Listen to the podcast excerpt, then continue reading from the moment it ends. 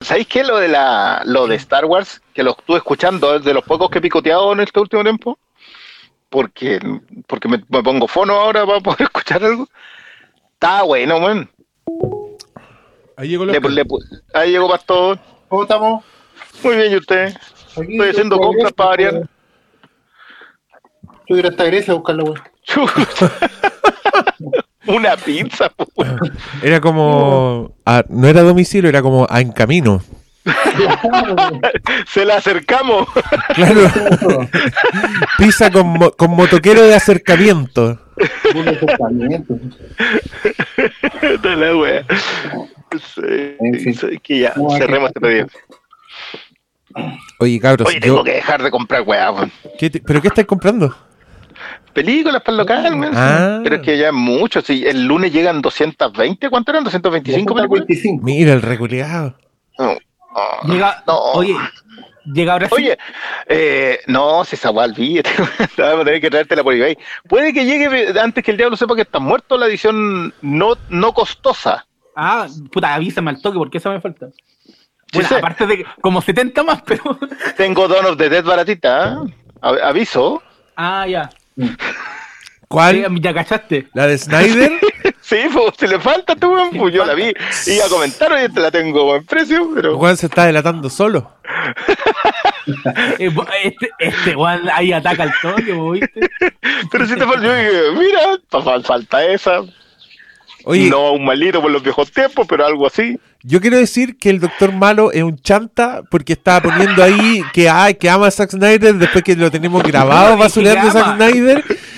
Y, y como prueba, exhibe que tiene los Blu-ray y después muestra más Blu-ray y tiene X-Men Apocalypse que la hizo recagar aquí en La el hizo Flimcast. recagar. y la O sea, no, sellada, o sea, no, en claro. no significa nada que tengáis la weá, pues malo culeado. No prueba nada. Yo, yo quiero decir que la gente se ha tomado muy mal el, el, el hecho de tu equivocación con respecto al, al Snyder Cut. Porque no, no, no tiene nada de. Pues, sino, ¿qué, qué tan terrible? Yo dije que nunca se iba a estrenar los nuevos mutantes. Ahí está. Todavía no se estrena. Todavía tengo razón, pero eventualmente voy a estar equivocado en. Puta, no sé cuánto más. Hay que que decir que en, más en el, en el mundo del ñoñismo, la U sí tiene estadio. Las weas imposibles pasan, loco. sí. Han vuelto No, no cuántas exager- weas. no exageremos, weón. Volvió, volvió, Futu- volvió. Futurama después de la cancelaron, hicieron películas, temporadas, loco.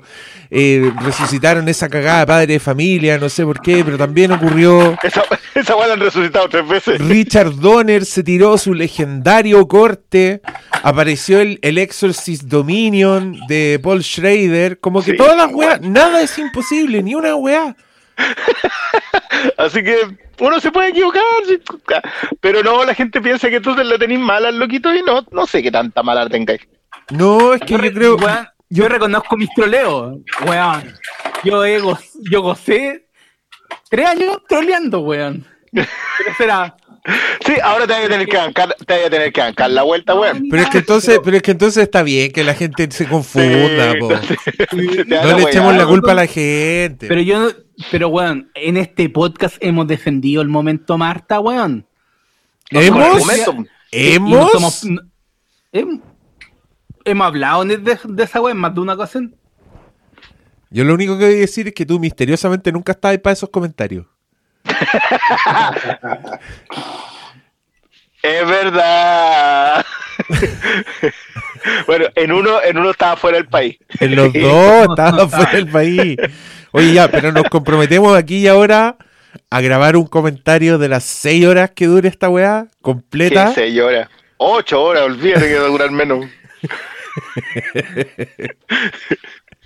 Ya, pues malo, comprométete, un comentario contigo, vaya a debutar en los comentarios de C. Mira, weón. hemos hecho comentario de los cuatro fantásticos, conchetumare. No, no, no, no, no, no, no. Hicieron podcast de los cuatro fantásticos. Sí. Yo estoy hablando de, yo estoy hablando de audio comentario. Con audio comentario. Sí, po. Pero es que pierde, es que, ¿sabes qué? Yo les voy a ser sincero, no me gustan mucho los audio comentarios porque pienso que se pierde un poquito de discusión. Porque te tenés que apegar a la escena.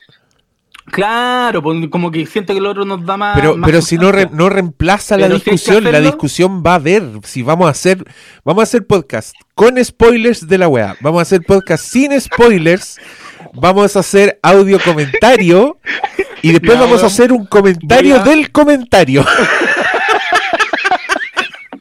Voy a guardar día, un día libre que nos va a tomar. un día libre, un día. No, que, es que sabéis que eso es lo otro. Yo, yo calculaba el otro día y dije, ya, perfecto. Batman v Superman dura tres horas. ¿Ya? Eso tiene más o menos 12 horas de podcast. Estoy calculada, esta, esta cuestión va a durar por lo bajo 8 horas. Y porque esa cuestión de que van a hacer 6 episodios de una hora, ¿a dónde la viste? Yo conozco Snyder.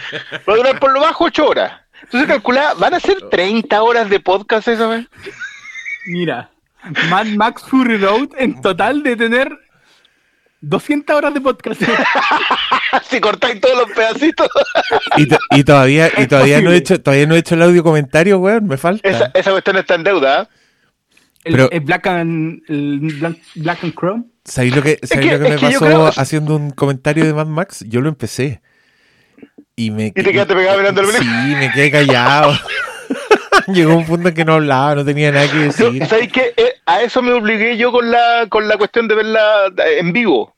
Porque como estás con gente en vivo, o si te quedáis callado, no te. Y, y aparte es ver los comentarios. ¿eh? Igual es entretener la tonterita. ¿eh? No sé si le repetiría así como con cualquier película. Pero igual él tiene lo suyo. Yo creo, Ahora, que tenemos, yo, creo que te- yo creo que tenemos que hacerlo no solo con estas weas de superhéroes. Creo que tenemos que hacerlo con otro tipo de películas. Y también creo que deberíamos hacerlo con una película mala. Porque esa weá es, muy, ahí sí, po, es weón. muy divertida. ¿Qué Adam está, Sandler, qué está pasando, Oscar Salas? Reportas actividades, disturbios, Poltergeist. fenómenos paranormales. El gobierno niega tener conocimiento. Fandom maltratado y ese.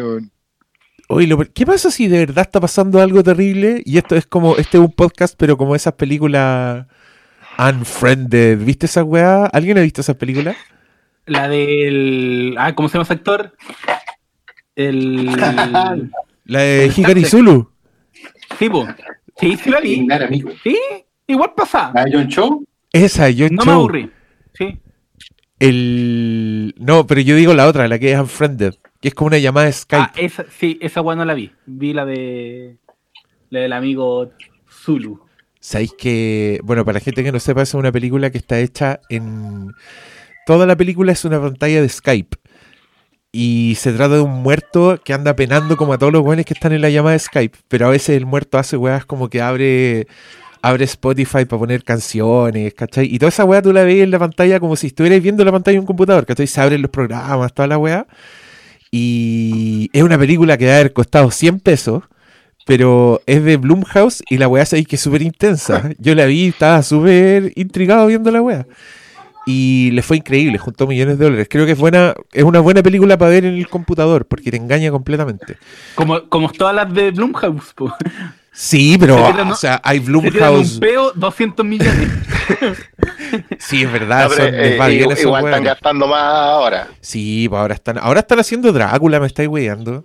Sí, no, no, no, y ya subieron harto el presupuesto. No el creo que- Invisible bueno, costó cap- capaz- 20 millones. Capacito que salgan con Drácula Found Footage, así como The, Blair, The Drácula Vampire Project. Oye, yo asumo La que. todo de la casa del hombre invisible costaba 20 millones. Bien, la- probablemente. La casa la era de él, weón. La casa, el weón prestó la Era casa. de Jason Blum. Escondió la coca y dijo, hagan ahí la weá. Sí, cobró, pues sí, pues sí. sí. si no, pues, después sí. tiene que recurrir a la FT. Pero si no es Oye, weón, por loco. Ajá. Vi un vaso por ahí, estáis brindando por, por Don Ian, que se murió. No, se murió Ian Holm. ¿Sabéis qué? Tengo que decir una cosa. Hoy día, yo, yo en general como que rara vez me pronuncio cuando se muere así como un actor, pero vi mucho amor por una peliculaza de Ian Holm que se llama El Dulce Porvenir. Eh, y me The extrañó que Sweet tanta gente... Hereafter. After, sí, eh, por- porque, no sé, la gente quería subirse el ánimo estos días y lo primero que pensó fue en esa película, que Atome Goyan, yo no sé si Atome Goyan hizo una mejor película después, yo lo que le he visto nunca ha estado a la altura. Exótica por ahí, pero Pero qué maravilla que se acordaran, más encima se acuerdan de la escena del avión, la, la vi posteada así como en seis partes así todo, ay, la escena del avión, y yo así como, uy, pero ¿cómo te acordáis de eso? Y nada, pues, no estaba brindando por él, estaba tomando porque, porque es de noche. Porque hay que hacerlo. No, Porque- yo, creo, yo creo que tu timeline es muy selecto, weón, porque yo en mi timeline vi, vi puros quinto elemento, el quinto elemento, el quinto elemento en todas partes. Quinto elemento. No, mentira, es para molestar a estos huevones, nomás que sé que no, No, les gusta yo- el quinto elemento. Yo vi más. mu- mucho Bilbo. Sí, que es lógico igual. Nah. Sí. Eh, Es un, ¿Eh? es un viejito que sale cinco minutos en la weá, tampoco le pongamos color.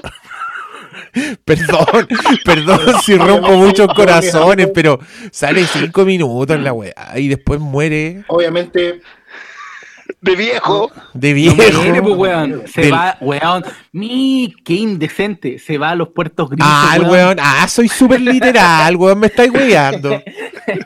Es que ese uno, es uno de los finales del regreso del rey, pues a lo mejor te lo perdiste. Eh, Se quedó dormido antes. Es como, es Ese- como el 14. ese el final, 13 o ese, 14. ese final sale como a la, a la mitad de la película. Oye, qué mal. El, el día de la muerte de Ian Holly nos estamos cagando arriba del Señor de los Anillos.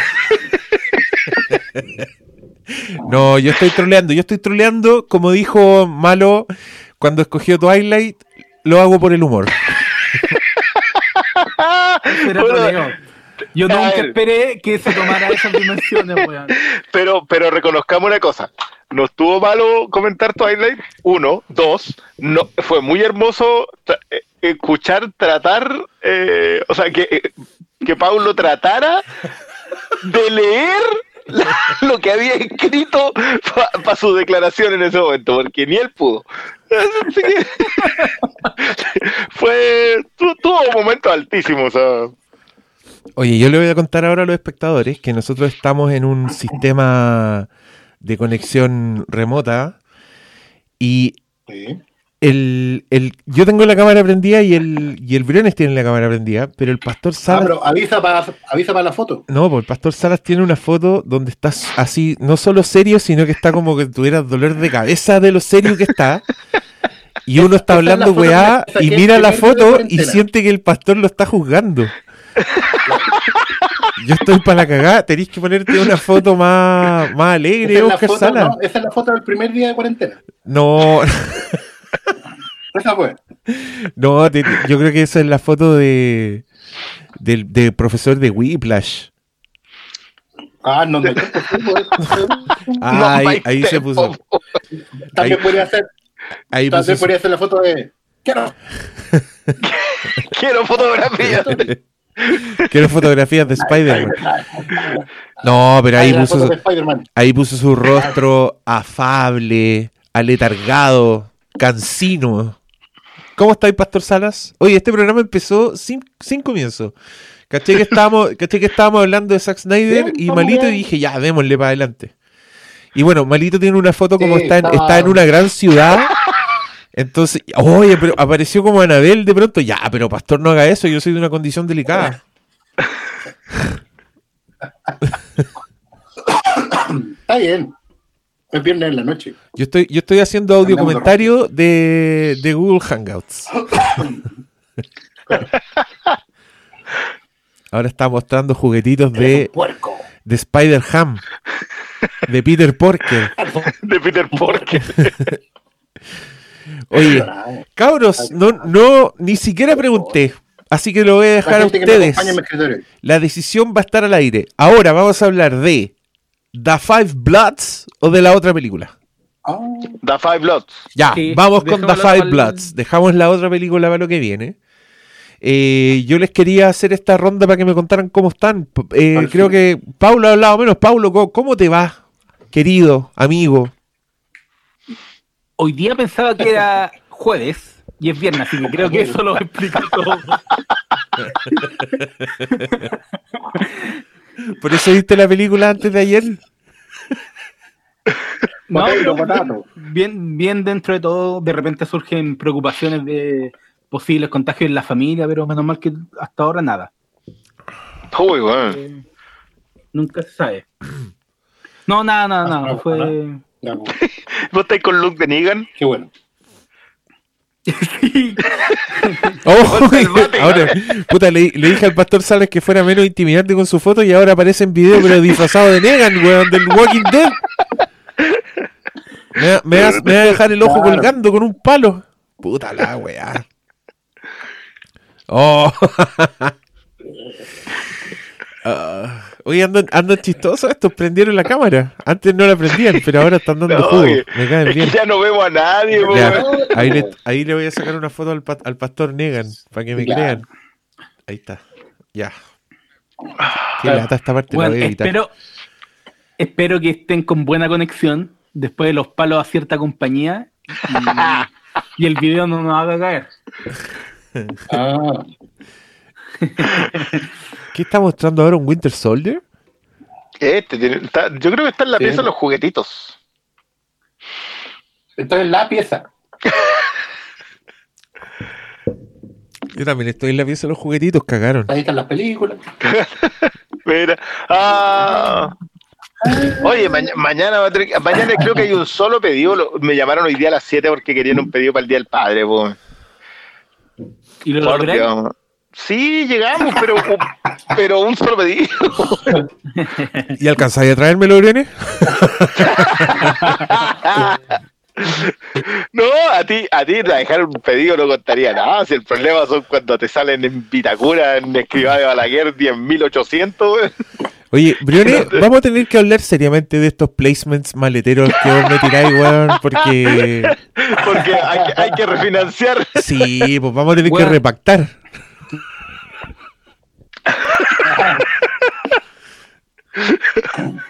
¿Vos sabés cuál va a ser el- la repactación?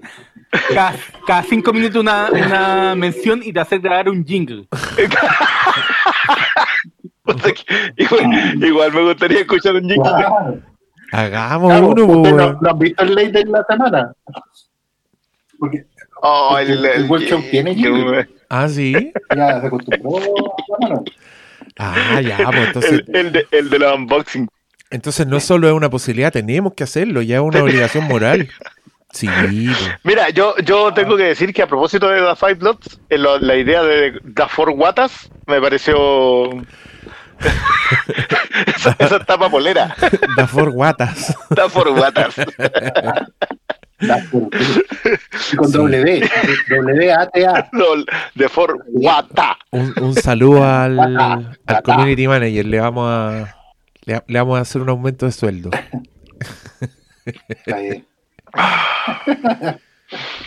¿Y tú cómo estás, Oscar Salas? ¿Cómo te ha tratado esta Yo estoy vida? bien, estoy bien, sí, todo bien. En realidad sí, estoy bien. Estoy, estoy igual que antes. Estable dentro de la, la gravedad. después- Ya cagó el pastor, puta la Pero ¿qué le weá. hacer? Sí. Sí. ¿En serio? Tu, tu conexión No, es ahora la, sí. creo que tu conexión es la peor de todas. Así que prívanos de tu Sí, look la- Negan. es con la peor de todas. Quédate solo con el audio. Porque te perdimos justo en lo más importante. ¿Ahora se escucha, padre? No vamos Sí. a decir que Ahora estamos ahora bien. sí. ¿Se escucha? Sí. Tírale un palo a la ¿Ahora compañía. sí? Todos Sí, ya ahora sí. sabemos cuál es. No, igual, igual abajo están viendo películas, así que está complicado. No, pero estamos bien. Todo bien. No se preocupen. Ya, Briones, ¿cómo estás tú? Prende tu micrófono, cuéntanos. Eh, no, está, está prendido ya. Eh, cansadito, cansadito. Me, me duelen hasta los ojitos. Pero nada. Es que, ¿sabéis qué? Como que esta semana le tomé conciencia. Así como que dije, vamos a estar así hasta septiembre. Oh, Y está- está- estás optimista. Es, que, es que ya en septiembre llegó la primavera.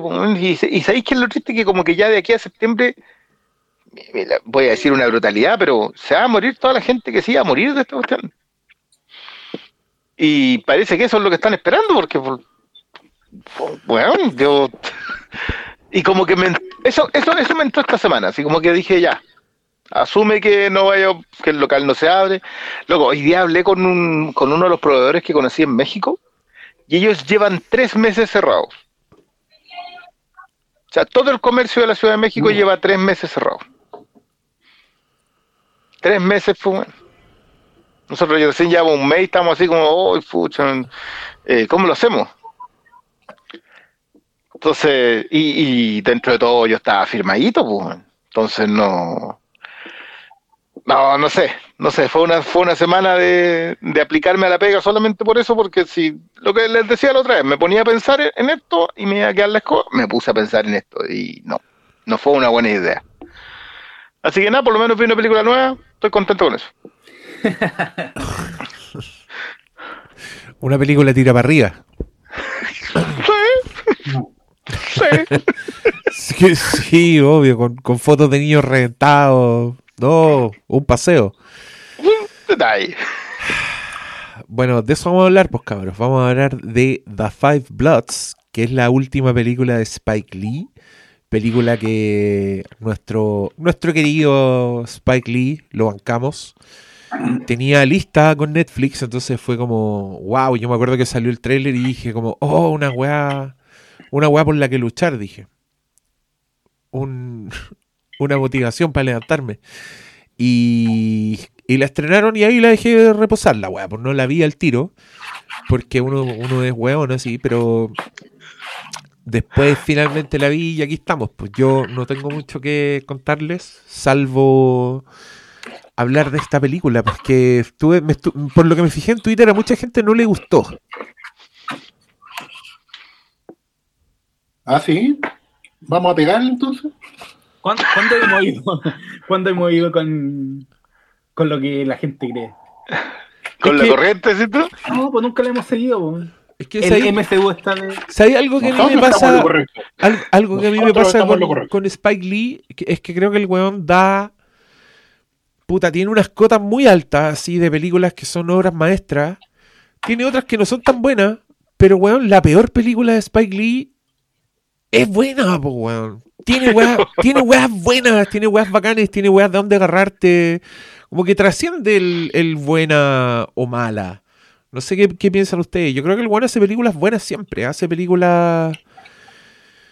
Bien pensada, de partida. Sí, que todo- con- to- todas se hacen por algo. con una intención, con una energía, puta, siempre vaya a haber alguna actuación culiada increíble en sus películas, o, o varias. Eh, y, y por eso me sorprendió gente diciendo que era mala. De hecho, yo tuiteé una weá y alguien me dijo que era podrida de mala, así como, conche tu madre, el weón lo ofendió lo mala que era la película. Y, y yo no estoy de acuerdo. quiero, Eh, quiero, quiero, quiero una ronda de, de opiniones generales. Ya, esta parte Ah. es para la gente que no ha visto la weá, a ver si lo animamos o no. Es Spike Lee, vean la weá. El único, el único estreno que van a ver, vean la weá. Eh, pucha, ¿sabes qué? A mí, a mí me pasa esto. Yo encuentro que. A mí Clansman me pegó mucho más. Tiene que ver también con, con, mi- con mis propios gustos. Eh, esta no la encuentro extraordinaria, pero creo que tiene. Yo diría que tres cosas que, que son puntos altísimos. Y los puntos bajos en realidad no hay. O sea, como que los puntos bajos son buenos nomás. Como que no no sabría, cuando alguien te dice que es podría de mala, no sabría qué le ofendió para llegar a esas cotas. O sea, como que, ¿qué, qué es lo que te narrativamente te dijo, no, esta película es horrible? No, no se me ocurre en la misma película ver algo así. Ahora, yo tengo que reconocer que yo le puse play a esta cuestión y estaba pegado. O sea, no, no abre con algo que, que muy bien decía Chapel alguna vez que decía que que todos sus héroes lo había matado el gobierno y acá como que Spike Lee abre como con una que, como, no sé cómo, cómo decirlo, pero como una selección de discursos con respecto a la guerra de Vietnam, en donde tres de cuatro los habían matado. Entonces podía entender para dónde apunta eh, y podía entender por qué apunta para allá. No. Después me puse a leer sobre la película y la historia es un es una joyita, es una de esas cuestiones que tú decís, ¡ay, mira, qué, qué, maravilla que haya terminado siendo esto! Pero, pero creo que lo del Roy Lindo está para nominación hoy día en junio. Eh, creo que es un gran personaje. Creo que con los años nos vamos a dar cuenta que es uno de los grandes personajes de una película de Spike Lee. Por la dimensión que tiene. Eh, y ya con eso me basta. O sea, yo, si alguien no la ha visto, por favor, denle la oportunidad. Sigue siendo una película de Vietnam. Pero es una película de Vietnam negra. Entonces ya con eso, si esas dos cosas no te llaman la atención, no sé qué más te puede gustar. Si, si no, no te gustan las cosas buenas de la vida.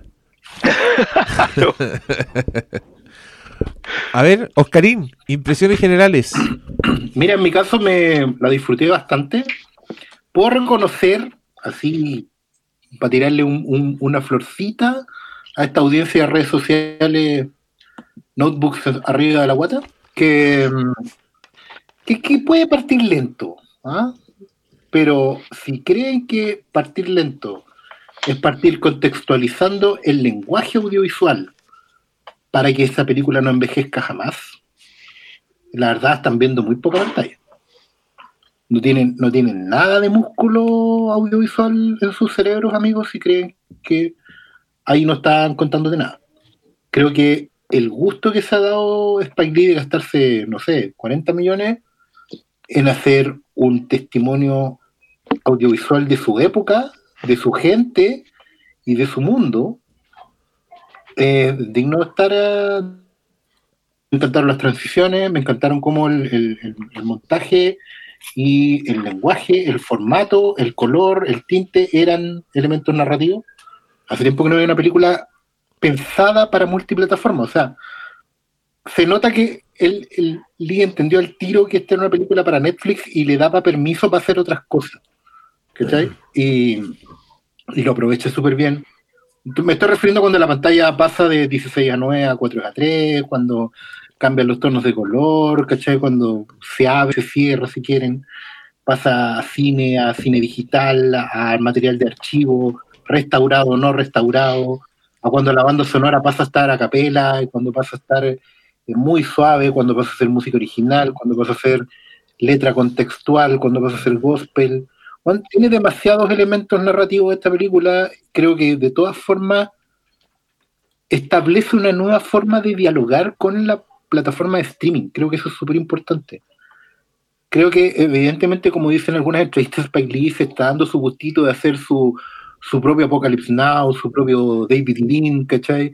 Eh, está homenajeando a, a sus héroes cinematográficos, pero también el buen está, está dando una lección para el futuro de cómo te haces cargo de seguir haciendo cine, pero entendiendo que está ahí en una plataforma que es dinámica, que tiene, que tiene otros lenguajes y que apunta a un público que en teoría maneja ese lenguaje. ¿ah? Pero para eso estamos nosotros aquí, para, para comentarla y justamente sacar a la luz todas esas joyas que probablemente no están viendo. Porque nosotros sí tenemos la razón. Eh, Paulito, tírate la, la generalidad. Eh, extraño, extraño mucho ir al cine. Y al darle play a esta película, aunque la experiencia no es la misma de tener una. a estar al frente de una pantalla grande, me sentí viendo cine, weón. Y a- agradezco tanto esa experiencia de, de haber visto eh, nuevamente una película, porque he visto estrenos, pero perfectamente podían haber. eh, no, no, no, no eran como para verla en el cine, ¿cachai? Pero esta era para haberla visto en el cine, aunque la vi en la tele de la casa, eh, el nivel de experimentación, todas las capas que va creando Spike Lee, no solo sobre la cultura afroamericana y el concepto de la guerra Vietnam y el costo de enviar gente para que muera por guerras que solo favorecen a, a un capital, y cómo va construyendo el relato y el personaje de- del Rey Lindo, que es un, es un pro-Trump que no te esperáis en los tiempos actuales y, y te trata de dar una, una pincelada tan eh, gruesa sin, sin establecerte solamente un punto de vista, te trata de dar toda la pantalla completa. Yo me la gocé principio a fin la película, desde las intervenciones más pequeñas que puede haber en los personajes hasta cuando ya se Spike Lee venía y tiraba con metralleta y te dejaba la cagada con secuencias eh, que son propias de Spike Lee. po. Si yo, de principio a fin, eso es, ¿cachai? Es como, qué gusto de volver a ver una película y qué lata que, no, que esta pandemia de mierda no nos haya permitido haberla visto primero en el cine, porque estoy seguro que habrían habría llegado como llegaron las otras de Netflix eh, de alguna u otra forma alguna sala y me habría ingeniado para verla. Y, y me alata eso, pero bueno, sentí ver de nuevo una película. Y eso no me pasa desde hace cuatro meses. No sé, no, ya no perdí la cuenta de cuándo fue la última vez que fue al cine, ¿cachai? Y bacán, po. Eso es lo que más, como a- en, en rasgos generales, lo que, lo que me queda en la primera impresión de la película. Eh, ya, po. Oye, yo también voy a hablar generalidades. A mí me pasó que. ¿Estáis muteado, Diego? Estoy muteado para ustedes. Puta, la weá. Estaba muteado para ustedes, pero no para la grabación. Entonces la gente no. Ya. Oye, hablé caleta rato, qué chistoso. Ya. ya, de nuevo, de nuevo para los cabros. Eh, voy a hablar mis generalidades. No, a mí me pasó que eh, fue bacán reencontrarse con Spike Lee. Fue un poco doloroso reencontrarse con Spike Lee en estos momentos. Porque no les pasa, no les da pena un poco Spike Lee. Porque el weón hizo hace no sé cuánto tiempo haz lo correcto y la weá no, no ha cambiado nada. Está la misma zorra igual. Le siguen dando el Oscar a Green Book, la película del, del blanco que salva al negro. Y el loco sigue desde sus películas como gritando tan fuertes. Y el megáfono, de Spike Lee es, es impresionante. Sus películas son. Son un negro protestando en película.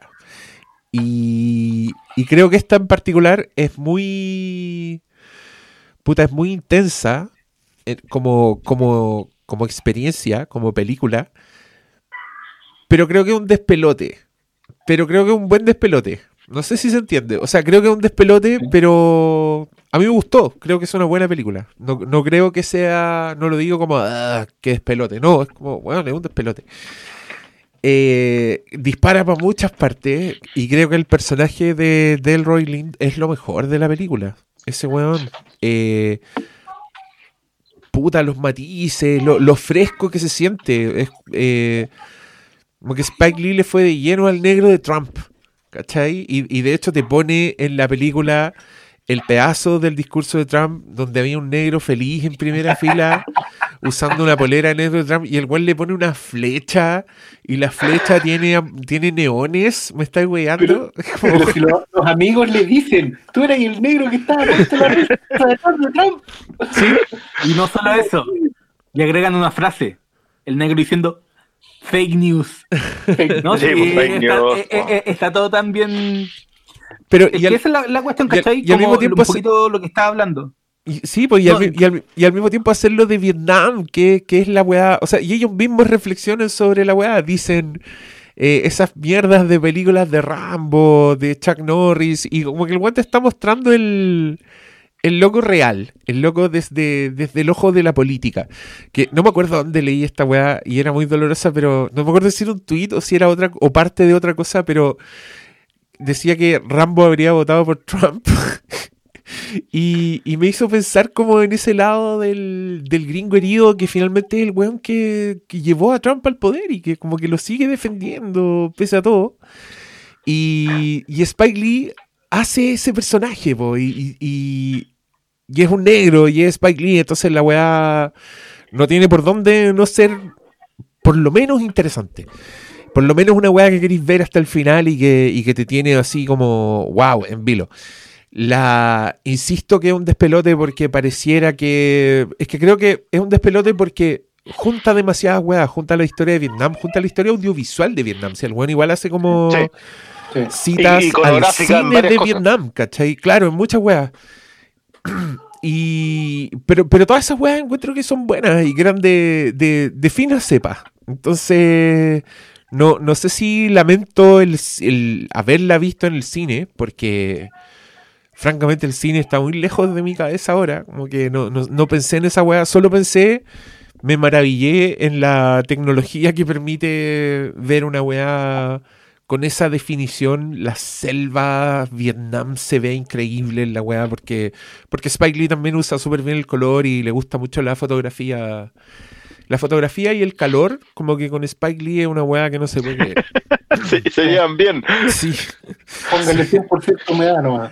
sí, oh, la weá. y qué rico ver esa weá en invierno, cagado de frío. Yo estaba gozando, gocé de esta película. Ahí. Hasta que empezó a explotar gente, pues, weón. Ahí ya como que dejé de Eh. gozarla tanto. pero. Pero es buena. Oye, no, no dijimos nada de la trama. Ne, deberíamos contarle a la gente. es que igual, igual la, trama es como súper de, de película clásica también. Eh, son lo- los The Five Bloods son una compañía de un, como un pelotón de soldados en Vietnam que obviamente por ser afroamericanos eran carne de cañón, digamos, así que hicieron grandes migas. Y básicamente ellos están en una época contemporánea volviendo a Vietnam Primero con una misión moral de ir a buscar a los restos de su comandante caído en combate, que es Black Panther, por cierto, T'Challa, era su rey, Así y es. quedó allá en, en la selva. Y estos cuatro viejos vuelven a, a- a buscarlo, digamos, a buscar sus restos para darle, devolverlo a casa. Y, pero al mismo tiempo, obviamente, van a buscar un tesoro. Un tesoro de lingotes de oro, lo cual lo encuentro glorioso, porque más clásico no se puede ser que también dejaron enterrado allá en la selva. Entonces, eso va a mover una serie de, de- traiciones, de movimientos bajo cuerda, de, de problemas para volver con la misión eh, completa de vuelta. Y obviamente significa para los cuatro un, viaje de, de descubrimiento y de redención. Eh, yo, o sea, a ver, eh, si, si tienen la oportunidad, lean un poco cómo llegó a gestarse esta historia. Esta, esta historia era una película que tuvo Oliver Stone en carpeta durante muchos años. Eh, era de dos guionistas que, que se le habían pasado a él y que el proyecto lo estaba manejando él. Eh, y eran cuatro blancos y un negro. Ese era el, el escuadrón.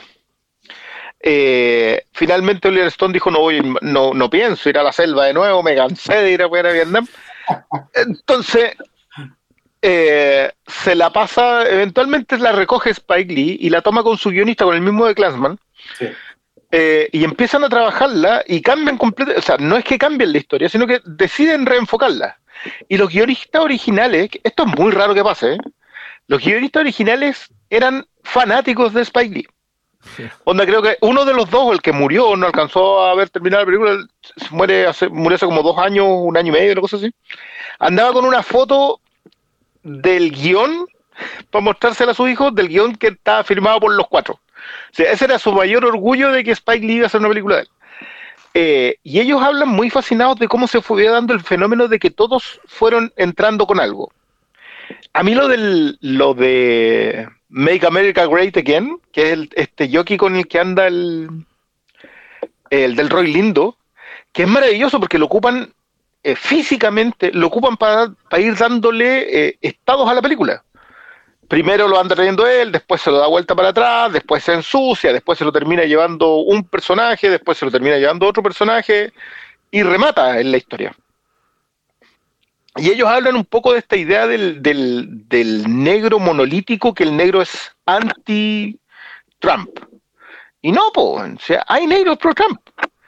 Y, y abordan un poco eso en función de uno de los discursos que tiene, que a mí, me encantó, cuando, cuando conversa y dice, "Puta, ¿sabéis que me cansé de que a mí no me toque, weón? Que encontré que era tan buena como frase porque también es una cuestión que tiene que ver con Cuando está en el hotel se justifica Eh. todo. Exacto.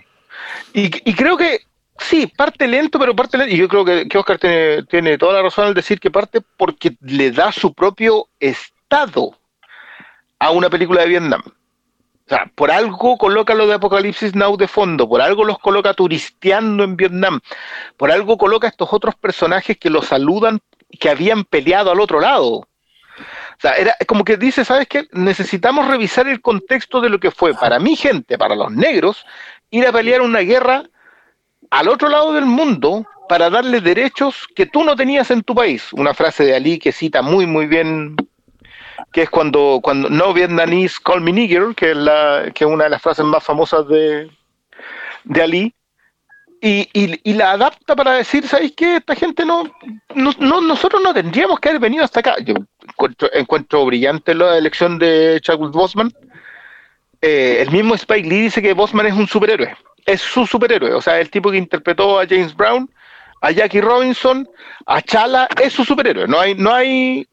Si tenéis que colocar a un líder angelical, Dios, divino, mítico para un negro, tenía que ser Chadwick Boseman. Y yo siento que todas esas decisiones están tan bien tomadas que, que no me que me cuesta, entiendo muy bien lo que dice el Diego a propósito del concepto del despelote, porque como que de repente te encontraste en otra película, como que, como que te establecieron que era una película de Vietnam, eh, y después pasó a ser una película así setentera negra, con, con, unas secuencias gore que no, que no, entendí bien por favor dónde pero me funcionan. Y es bueno hablar del elefante en, el, en, en, la habitación que se llama El Tesoro de la Sierra Madre. Ah, que, que, que, no le hagamos el quite, por favor, que, creo que... No, qué gusto. qué maravilla. Ya por Ahí bailando con el viejito. el tesoro, el tesoro, el tesoro, el tesoro de la Sierra Madre es un clásico del cine aventuras del año cuarenta y pico. ¿De qué año, eh? 40 y algo. Pero es, pero una, una esa, es una imprescindible John Houston con Humphrey Bogart como Humphrey Bogart cazando tesoro. 48. Y con, 48. Y con la mejor actriz de la historia, que es Catherine Hepburn. Nadie me ha desmentido eso nunca.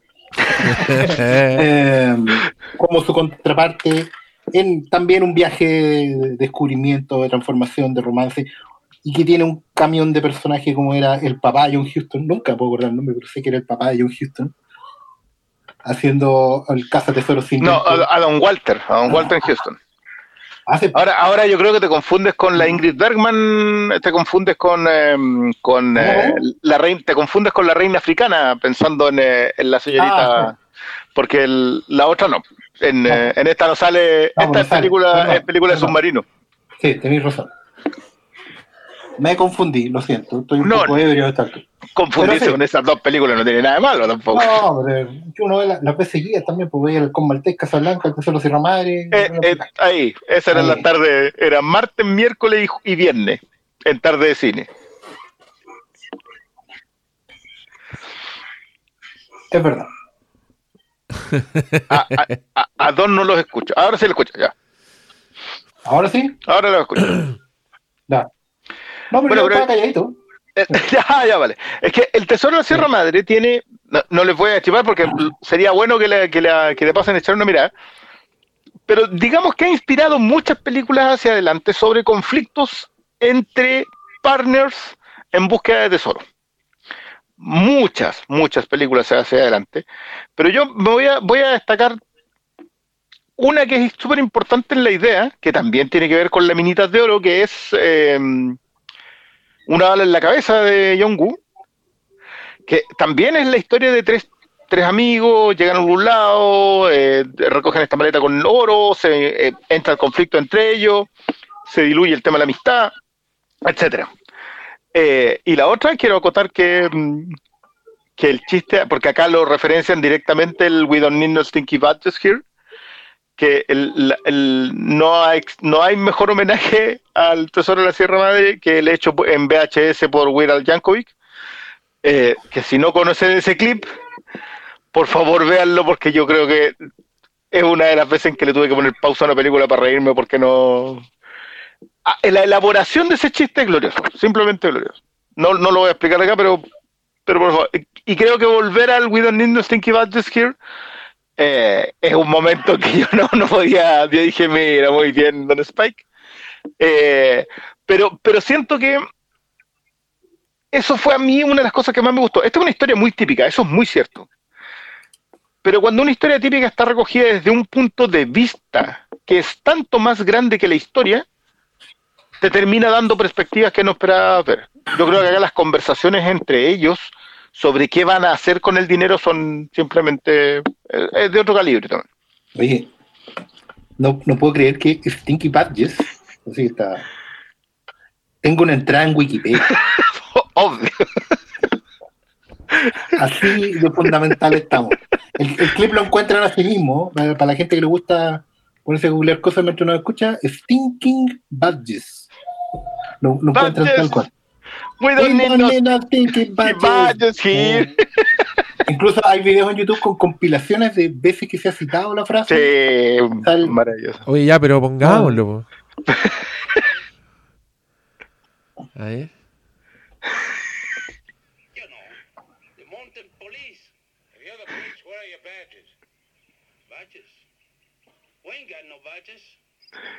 We don't need no badges. I don't have to show you any stinking badges.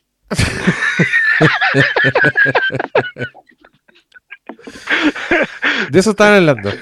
De eso estábamos hablando. Es que, es que en Sí. general la estructura, si el Tesoro de la Sierra Madre, el- la estructura está acá, está- es muy fuerte la referencia, pero, pero claro, el, el We Don't Need No Stinky Badges es, es un- es una joyita y acá la repite uno de los vietnamitas, que es, es glorioso, o sea, no es, es, es- es precioso, pero, pero a mí tiene que ver con la estructura. Yo creo que lo que dice Oscar a propósito de que de cuando tú tienes una historia típica y, le- y la reenfocas nomás. Si, si eso es al fin y al cabo lo que hizo acá Spike Lee, la reenfocó a su gente y le, y le hace algo que Spike Lee siempre hace, que a mí me llama la atención que la gente diga que Spike Lee te predica.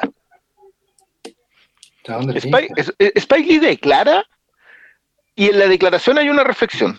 Como que, ¿sabéis qué? Igual no sé. Porque por algo te coloca un pro-Trump acá. Te coloca un negro pro-Trump. No lo enjuicia. O sea, el tipo es así porque... ¿Por qué no le tocó? po, si no le ha tocado su parte. ¿Por qué esa Es una súper buena razón. Claro, pues. Si, si, si su gente ha sido oprimida siempre, ¿por qué va a andar siendo solidario con nadie? A lo mejor quiere su parte y, y eso es lo que apeló Trump, que fue de hecho a lo que apeló Trump, obviamente en, otra, en otras cualidades demográficas y étnicas, pero fue a lo que apeló. sí. Los demócratas te están diciendo que siempre tenéis que estar compartiendo. No, pues nos toca a nosotros. Hagamos este país grande de nuevo como era. Listo. Entonces, esa reflexión que, me, que a mí me quedó súper claro que era lo que trataba de hacer con el personaje de Lindo, que, que es cierto, esta es como, creo que es la quinta vez que trabajan juntos. Yo no le había visto arrancarse con los tarros como se arrancó acá a El Roy Lindo. Sí, hay una entrevista por ahí de, me parece que nuestro amigo Cristian Ramírez, Mm. con Spike Lee, y ahí le dice en el fondo que yo espero que nominen a, a Del Roy Lindo porque esta es su. Porque, O sea, se, no- porque se las mandó. no disimulemos, esta es. ¿Cachai? Entonces mandó las partes, y lo digo yo que soy el director de Spike. Me robó la película, pero no importa. no importa. Siguió, siguió, siguió, claro. Yo creo que es súper bueno también recordar que Spike Lee es un tipo que no predica porque básicamente no le hace el quite a sus propios elefantes. A mí me pareció muy notable la escena en el lobby del hotel donde del Roy Lindo o, Paul, ¿cómo se llama el personaje? eh, explica por qué él vota a Trump. Y básicamente, eh, como bien decía el Christian, no hace porque no le toca. O sea, es una cuestión de decir, ¿sabes que ya basta? Dejen de apelar a la superioridad moral cuando por 200 años eh, eso no nos ha dado que comer, ¿cachai? No nos ha dado derechos, no, no nos ha dado igualdades. Eh, es como cuando acá dicen el famoso no es la forma, ¿cachai? El, el tema de colocar ese personaje como tu protagonista, como alguien con el que al que vaya a seguirle el camino, la historia, es para decirte también que, ¿sabes qué? Eh, el daño es tan grande que podemos llegar a estas aberraciones. ¿Cachai? El daño producido generacionalmente a, a- a toda una etnia, a todo un grupo social, a toda una hermandad, a los, a los hermanos, ¿cachai? Los hermanos negros, te va a llevar a esta, a esta situación en que un negro te dice, yo voto por el Ku Klux Klan y, y fíjate que tengo una buena razón para hacerlo. Así dañado está el personaje, o sea, también te lo deja súper claro de entrada, pero lo más terrible es que te deja claro que está dañado con una súper buena razón. Y esa no le podéis hacer el quite, ¿cachai? No podéis convertir a tu héroe en héroe solo porque es el negro. ¿Cachai? Mm. Y eso es súper valiente de su parte. Él no, mira, hubiera sido. Está el personaje de, de Chadwick Boseman, está el dinámico Norman, como lo tradujeron muy alegremente en Netflix. Dinámico, eh, bueno, era Storming Norman, ¿cachai? Como el tormentoso Norman, pero bueno, ellos le pusieron dinámico. No tengo saber por qué. Eh, que un completo, ¿qué es esa weá? Un dinámico. ¿Cachai? Ahí era como re fácil decir, bueno, yo creo que eso puede ser lo que espera la gente también.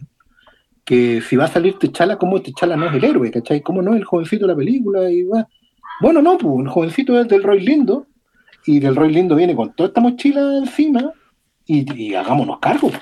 Y eso lo encuentro valiente, jugado, descolocador, te saca de madre, te para el sillón, y te enchufa con una película que te va a desafiar otra vez. Y eso es lo que siempre uno espera y agradece de Spike Lee. Malo ha estado muy silencioso.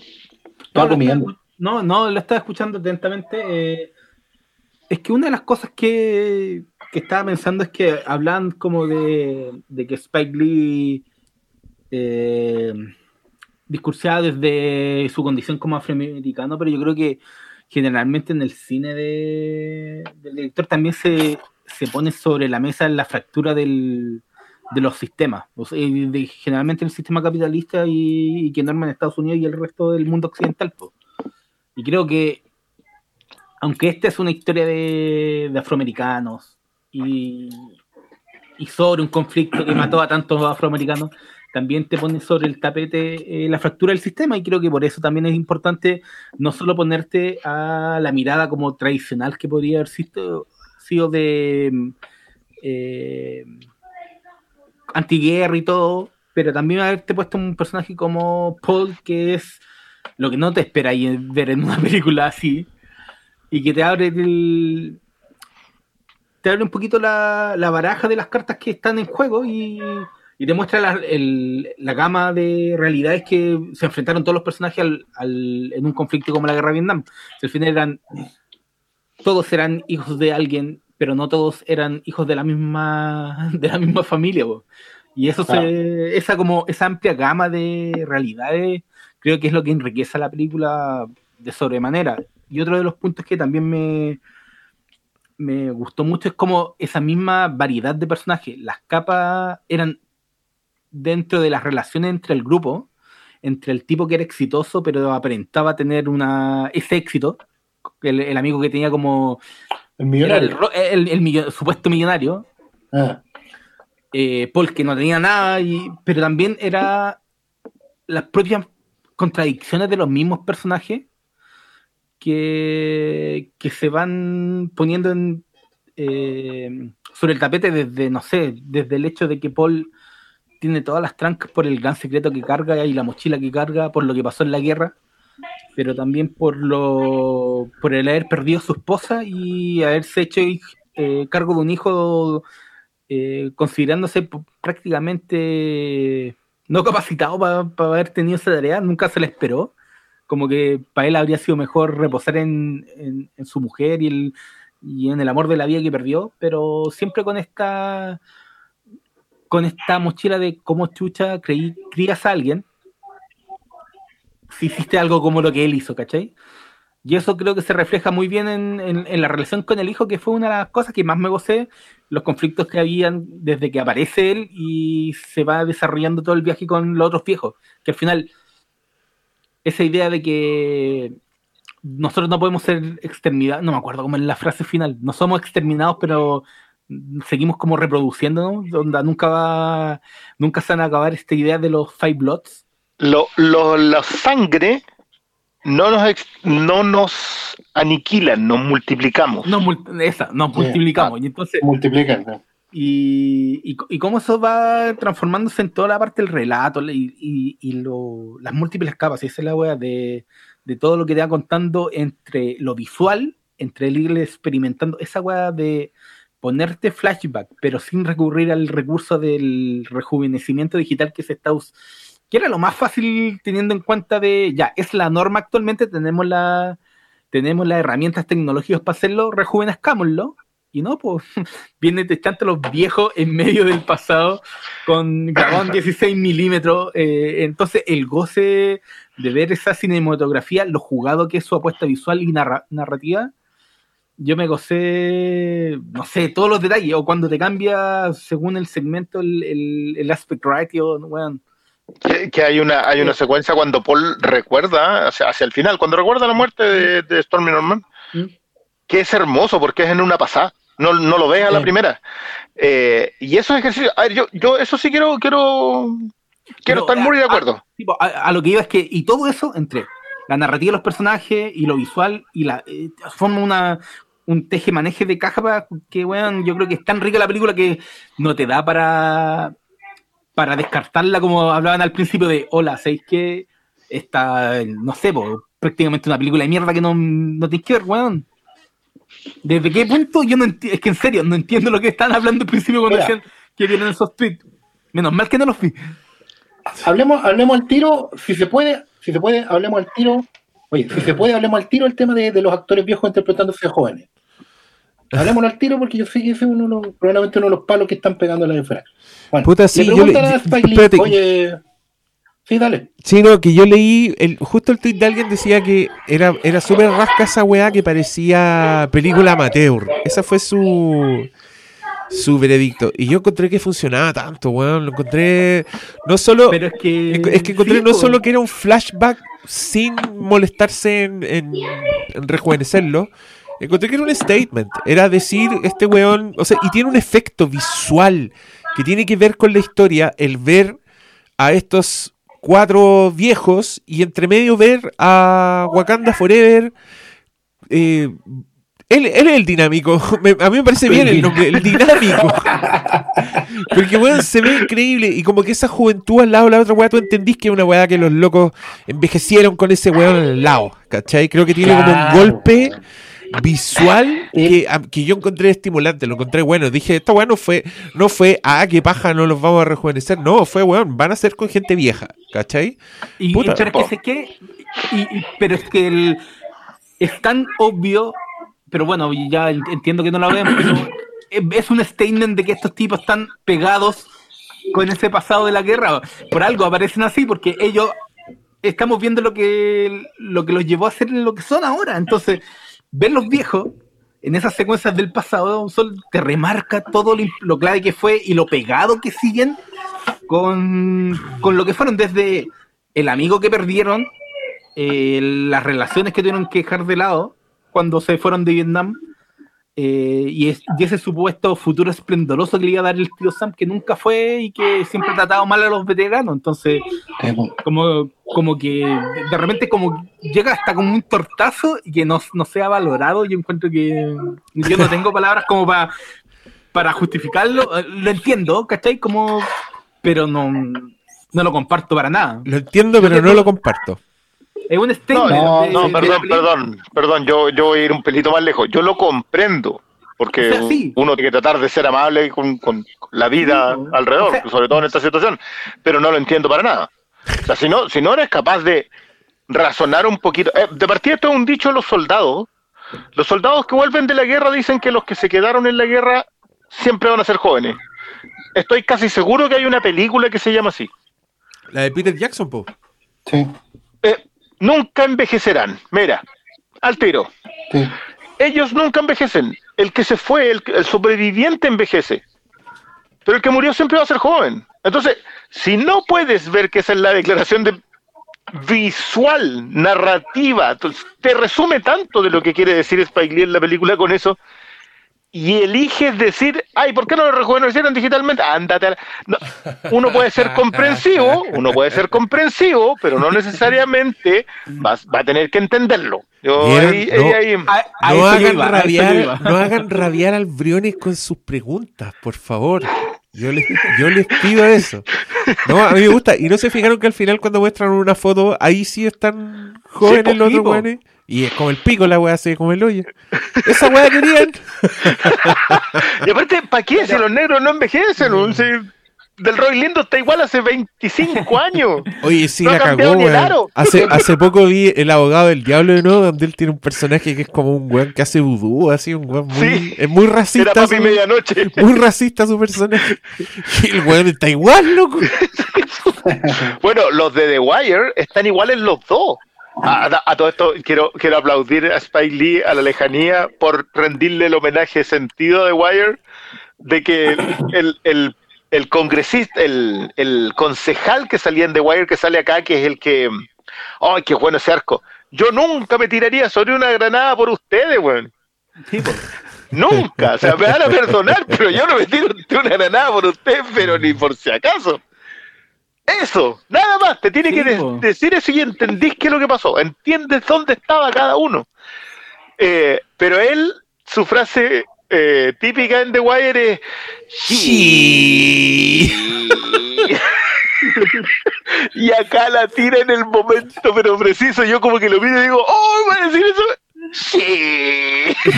Pero estamos, si yo estoy pero si- pagado. y si también lo hacen Black Clansman. El mismo actor. También lo hace Y el mismo el hombre- el actor, cuando está entrevistando al weón y el otro le dice quiero ser policía aquí. ¡Sí!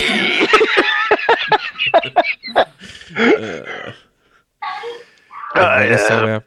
Oye, yo quiero, no, yo quiero decir que yo encuentro que sí predica este weón. Como para qué no hacemos los weones, loco. Si él mete fotos de personajes muertos, negros a cada rato. Tiene como momentos de, de épica negra, ¿cachai? Sobre todo al, al final, ¿no? ¿Cachai? Que en todas las películas de Spike Lee, como en los últimos cinco minutos, ya el weón saca todas las banderas posibles y, y, y encuentro que no tiene nada de malo, weón.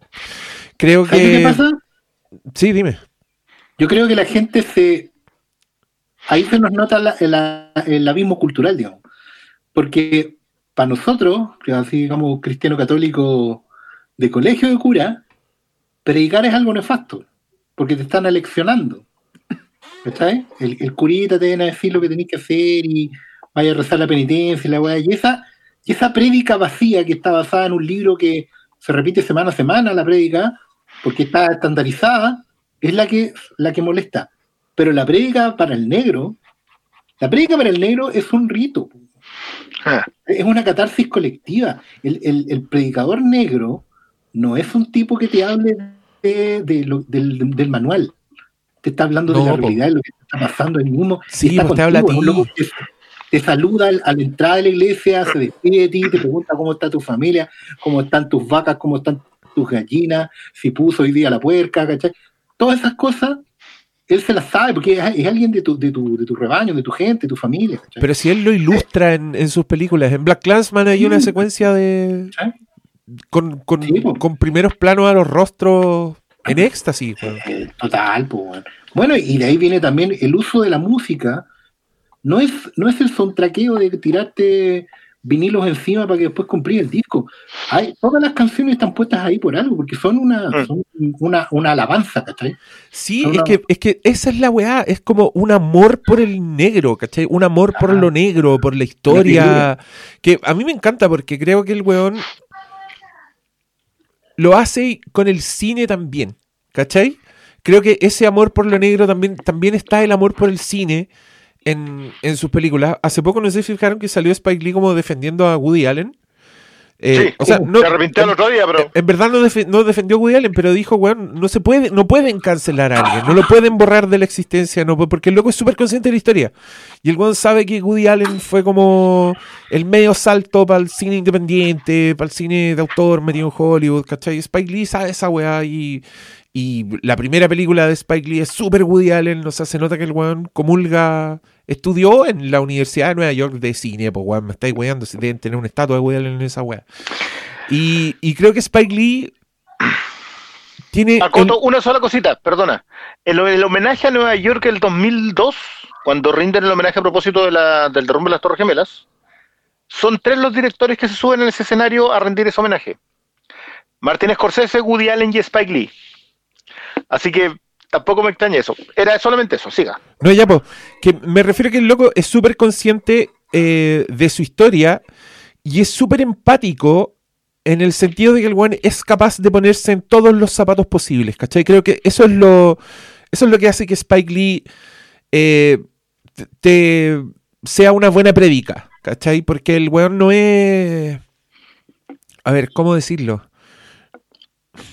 No es unidireccional en su weá, ¿cachai? El loco sí le da una voz a los personajes vietnamitas que sí expresan su rabia contra lo- los gringos y el weón es tan eh, descarnado como lo es para mostrar a los negros, ¿cachai? Para mostrar lo que han sufrido los negros.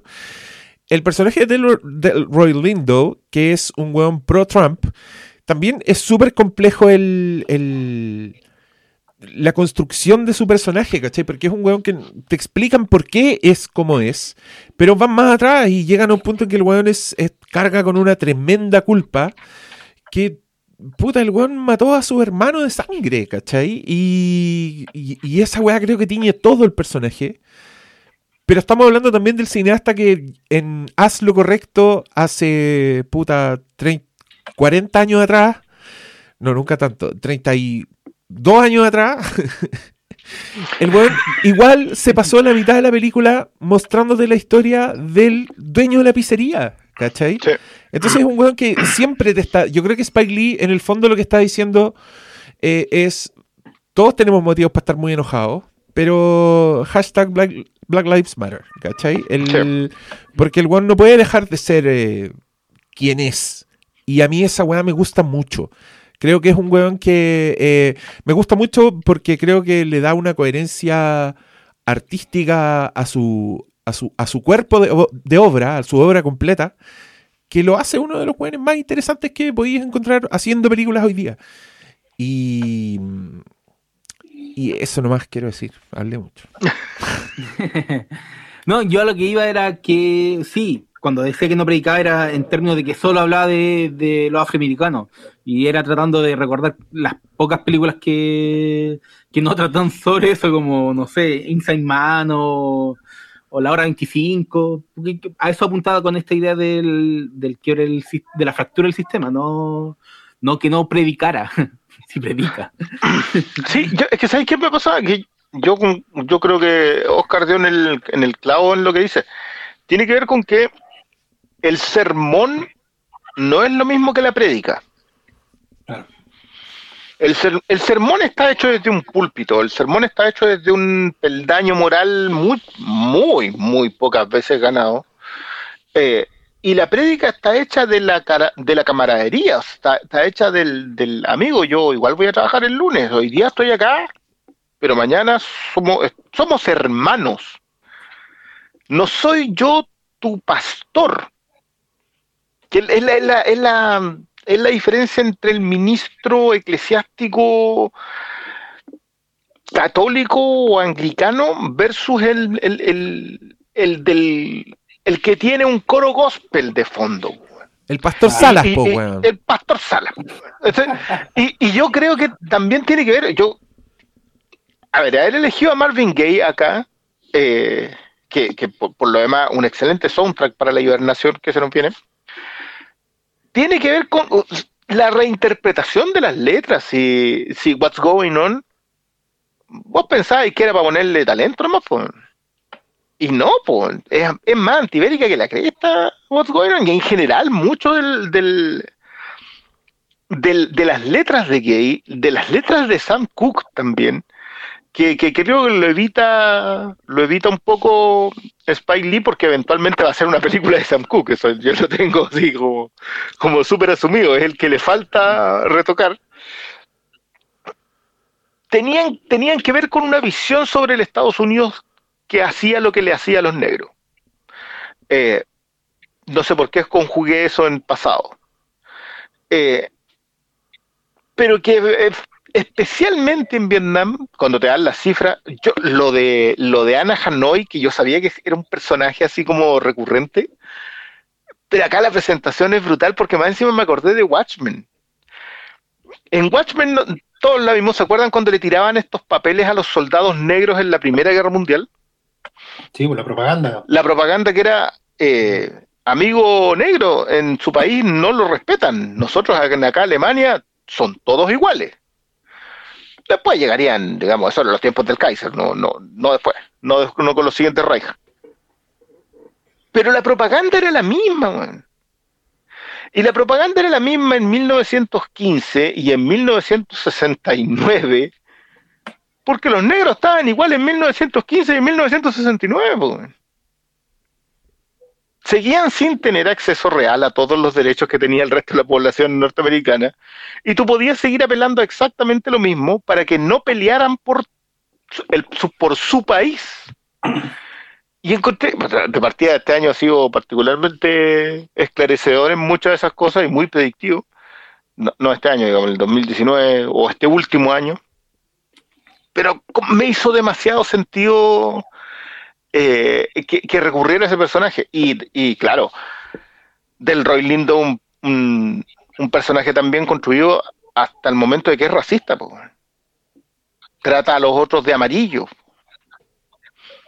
Claro. Hasta entonces, claro que lo construye bien, si eso no, yo no creo que haya mucha duda al respecto. Y, y también concuerdo con lo que dice Diego a propósito del cuerpo de la obra. Revisar a Spike Lee al completo te, te da te da una idea de que, de que el tipo viene casi con las mismas inquietudes, pero poniéndolas en perspectivas distintas. Yo encuentro que es brillante que haya ido a pasear a Vietnam para, para contar esto. Pero igual eso del racismo del, del personaje yo creo que también lo potencia para dar una visión sobre Estados Unidos. Porque recuerda la, la- solo la escena con, con el francés, que también es racista, a- o sea, igual lo denigra, ¿cachai? Porque Estados Unidos está arriba de todo y, claro, él está, él es negro, pero también es eh, americano. Y, y todas, eh, todas esas capas al final igual entran en juego, pues no es solo, no solo porque son afro- afroamericanos van a, van a estar en el pedestal, pues, ¿cachai? Y eso lo reconoce en cada minuto Spike Lee, pues. Es que yo creo no, que lo, no, no lo santifica. Yo creo que él ve esas fisuras porque si veis la escena en que Delroy Lindo Jr., el hijo, en el, en el bar, cuando hace como ese juramento de que él no es culpable de que esté en la Casa Blanca un weón del clan. ¿Saben de qué escena estoy hablando? Sí, pues. Ahí el loco dice que los negros fueron los que no votaron. ¿Cachai? Entonces es heavy porque ese weón tiene como el discurso que tú querías escuchar un poco, como con el que estáis de acuerdo. Pero el weón tiene a su papá al lado, ¿cachai? Y el weón ahí niega la existencia de, de ese voto. El weón dice, los negros no votaron, ¿cachai? Eh, no, a mí me, gustaron todas esas... Todas esas weas, creo que el loco, fuera de la actualidad y de la vigencia y de lo inteligente de la construcción, creo que el loco hace personajes muy interesantes y dinámicas muy interesantes. Y hace tantas que si algunas no funcionan tanto, da lo mismo, weón. A mí, siéndoles muy honesto, me importaba una raja la historia del señor con, con la vietnamita y su hija. Sí, era poca cosa esa. Era, era poca cosa, ¿cierto? Como que no, no te daban lo suficiente como para que eso te importara. No, o sea, servía para el dolly. Claro, era- era- Sí, pero yo creo que eso era storytelling clásico, ¿cachai? Porque no, igual siempre tiene- tenía los- de los cuatro o de los cinco tenía un carácter, digamos. Sí, pues, y, y es épica la weá. ese era y- el bueno, ¿cachai? Era el weón de su casa, el padrino. Y también, era- y también era una, mejor amigo. Y era una forma también de ilustrar eso que les digo yo, pues como de estar preocupado siempre del, del weón que está perdiendo en la, en la ecuación. Y en este caso era esa historia, pues era decir, ¿sabéis qué? Eh, esta cara chica lo pasó como el hoyo por ser negra en este lugar. Y, y eso tiene que ver con, con su... Mm. Oh, no le, no le había dado esa dimensión. Y de hecho hay un diálogo. Ella le, le- le dice, era el hijo, la hija de un de un soldado enemigo. Sí, pues. No tenía y cómo sacártelo. Oh, mira. Claro, porque ahí, ahí más encima el mestizaje no. No, No, nada. ni- y no debe haber sido quizás cuántas. Ahora, ojo con, con el tema de la... Creo que son como dos películas, ponte tú, que, lo, que los vietnamitas así como que dicen, ya sabéis que esta es una, una cuestión aceptable. Una es Heaven and Earth, la de Oliver Stone. Y no me acuerdo de cuál es la otra. Si era como que hay muy poco en donde tratan el tema de, del, de colocar en equilibrio las fuerzas que se movieron en, Vietnam en ese tiempo, porque obvio que los gringos han hecho tanta película sobre Vietnam que, que no se preocupan mucho de del enemigo, si el enemigo era solamente el enemigo, Charlie era Charlie nomás. O sea, Pecados de Guerra trata un poquito de, de los. Pero lo trata, lo trata sobre la Sí, otra po. lado, sobre la sí, culpa de lo que hiciste. De lo que hiciste, sí. Claro, y, y es más una dinámica entre blancos, si querí. Eh, bueno, es la, hasta Claro. la de Robin Williams, ¿cómo se llama? Eh, Papá por Good siempre. Mor- No, pues, Good Morning Vietnam. insomnia. no, Good Morning, el- El hombre bicentenario. Good Morning Vietnam. El hoyo, güey. el siempre inevitablemente la mirada va a estar hacia el lado gringo, pues, porque ahí está hecho, pues si Sí. Es lógico que sea Oliver Stone el Sí. que opine que no, po. Puta, es que ese weón que se pensó la guerra, weón. Ese loco se, la- se dio vuelta a la guerra de Vietnam. Sí. Sí. o sea, algo, algo habrá dejado ahí también. No me La extraña guerra, nada que esta weá haya todo. sido. Pero ¿sabéis qué? Yo les voy a ser muy franco. Eh, quiero ver, quiero más películas de viejitos en Vietnam, weón. ¿Por qué no hacen una versión de acción? Así, imagínate que hagan una Expendables, pero real Expendables. O sea, que, que vuelvan a donde, a donde las papas quemaron. Ojo, es que esta Dejen era eso. Sí, po. Esta, esta, esta era eso. Lo que hacían era, lo- los cuatro iban a buscar a, este, a Stormy Norman, pero Stormy Norman estaba vivo. O sea, esta era desaparecida en acción con Chuck Norris. Claro, pero no, no, no, no, Era Rambo estaba 2. vivo. Claro, estaba vivo, vivía en Hanoi y se había armado una mafia. Esa es la historia. Ya. ¿Cachai? Y me vaya a perdonar, pero menos mal que, que, que llegó, que no llegó a puerto, porque hubiese sido, eh, ah, no sé, igual en manos de Oliver Stone, quizás qué discurso hubiese tenido, pero pero siento que la, que la, que la cambiada eh, eh, el crecimiento, sobre todo el personaje del Roy Lindo, loco, si esa cuestión es. Yo creo que todos tenemos claro que el tipo se lleva nominación por lo bajo. Debería. Sobre todo Sí. considerando que no hay ni una película de aquí a abril del otro año. así que- Alguna, alguna weá que saque. a ver, ¿a quién vaya a poner? ¿Vin Diesel? ¿Bloodshed? No, yo, yo creo que lo van a nominar a, a de reparto, sí, para dárselo. Para que se lo gane, dices tú. Sí, pues. Oye, pero ¿y por qué no podría competir contra Isaiah Washington, por ejemplo? ¿Te imaginas ahí nosotros los nominados mayoría negra? man? Sí. Eso, eso te diría. Ay, lo máximo. sí. No, y ahí está el otro, el, el- es que el, el detective de, de The Wire, que después el, después sale Entremé. Entremé hace de una. Es que, Entremé tiene, tiene esa cuestión de que tú te das cuenta que Nueva Orleans es cualquier cosa. Nueva Orleans es como, como Star Trek. Son todas las culturas mezcladas, o sea, como que las tiraron encima. Y, y ahí el, el, ese, el, que acá es el padrino bueno, ¿cachai? En esa es un loco que se disfraza de indio y sale a caminar por las calles haciendo un canto especial, que se llaman los jefes, no sé cuánto diablo. Eh, y, y vos lo yo te juro que miraba esa cuestión y decía, ¿qué, qué pasó en esa ciudad para llegar a eso?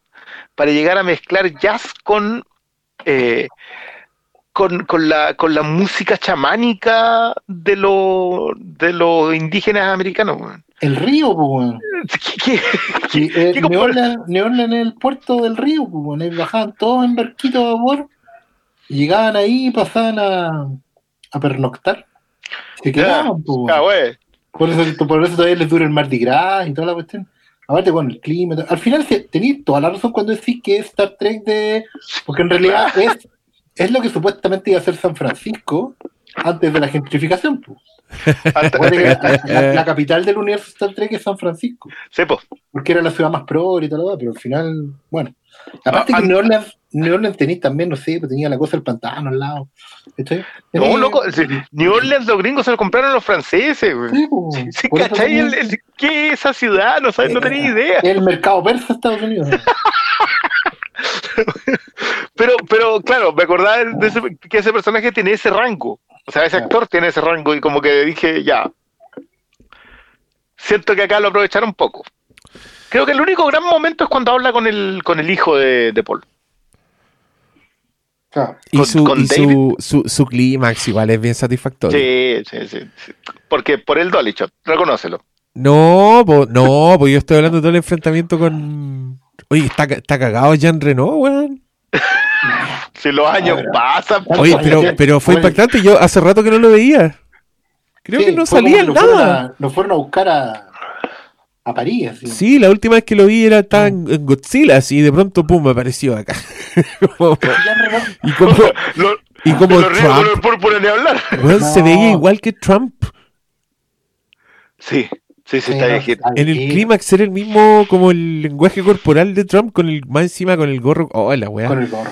Sí, oye, no. bueno el gorro. weón. Es que yo les quería decir que eso, parte de mi juicio decir que era un despelote, es que siento que igual esta película como que se nota un poco en su ADN que alguna vez fue una weá más de acción, como Sí. más expendable. Creo que llega a un terreno en que, claro, eran weas que normalmente son como lo- los momentos de adrenalina de la película, pero siendo Spike Lee y siendo una persona que te hace sentir muy culpable por ver lo que estás viendo, la balacera viene después de que viste fotos de niños bombardeados, ¿cachai? Entonces como que no te da tampoco para que esté ahí como, wow, destruyelo, ¿cachai? Pero tampoco es tan... Es tan en serio, si los malos son. Ahí pasan weas muy de. Muy de película en todas esas secuencias, ¿cachai? Muy de película de, de género, de guerra, como weones acuartelados, siendo asediados por, por, por los balazos, ¿cachai? Todas esas weas son, son de género, pero. Pero era un buen despelote, insisto. Me gustó este despelote. Me, me hizo Sí, yo pensar. recuerdo que son, son como tres películas en una. de repente. Sí, weón. Mm. Pero a diferencia de en otros casos, como decís tú, aquí dialogan bien. O sea, pasáis del Tesoro de la Sierra Madre a Desaparición en Acción Rambo 2 y después pasáis a... Apocalypse ¿cómo se llama? Now. Apocalypse Now, claro. Una cosa... Y después, Sí, y después, como- Gobierno. y después a la hora secuencia de Paul 25. solo es muy Apocalypse Now.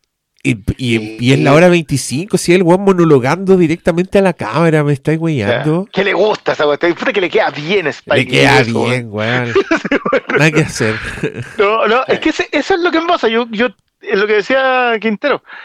Puta, si, si- independiente de dónde se pare, la hace bien. Claro, la película es un despelote, como dice el Diego, porque, porque se juntan muchos muchos momentos muy altos y quizás es la cohesión de esos momentos en donde tú puedes decir, ah, acá, ya, no podíamos pasar del, del, del diálogo a la cámara, sumado a la revelación de, de Stormy Norman, y después pasar una secuencia de acción con bien poco con bien poco músculo, o sea, como que o sea, sí, te funciona si es solo una, esencia, una secuencia de acción, pero pero no, no iba mucho más lejos que eso. Ahora, qué buena la se- la- el remate de Paul. El remate de Paul es buenísimo. Sí, porque, porque ¿para qué cava? Oye, estoy que haciendo... ¿Para qué? Si igual iba a terminar exactamente en el mismo lugar, es porque para que no queda la tumba. ¿Qué, qué, qué fue eso? Y la carta al hijo también, si lo, la, la secuencia del...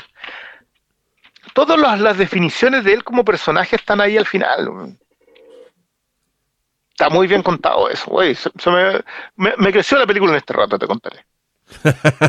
Excelente. Es que es que yo creo que es por la- por, por la injundia que tiene y, y todas esas películas que confluyen en una sola son por algo. Yo creo que cuando narrativamente parte con la historia de ellos y termináis con un Black Lives Matter en el momento de estallido más como que llegó justo esta película, como que dijiste, este weón la tenía guardada, no, la hizo porque siempre ha estado ahí.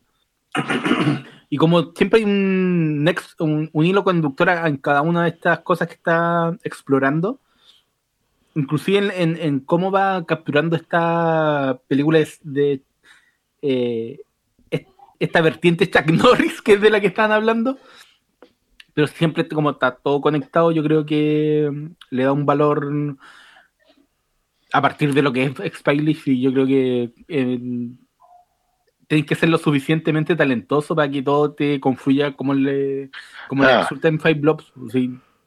Es. Pero eh, eh, es muy cierto eso. Acá no, no se trata de. O sea, en cualquier otro director este mismo despelote no funciona.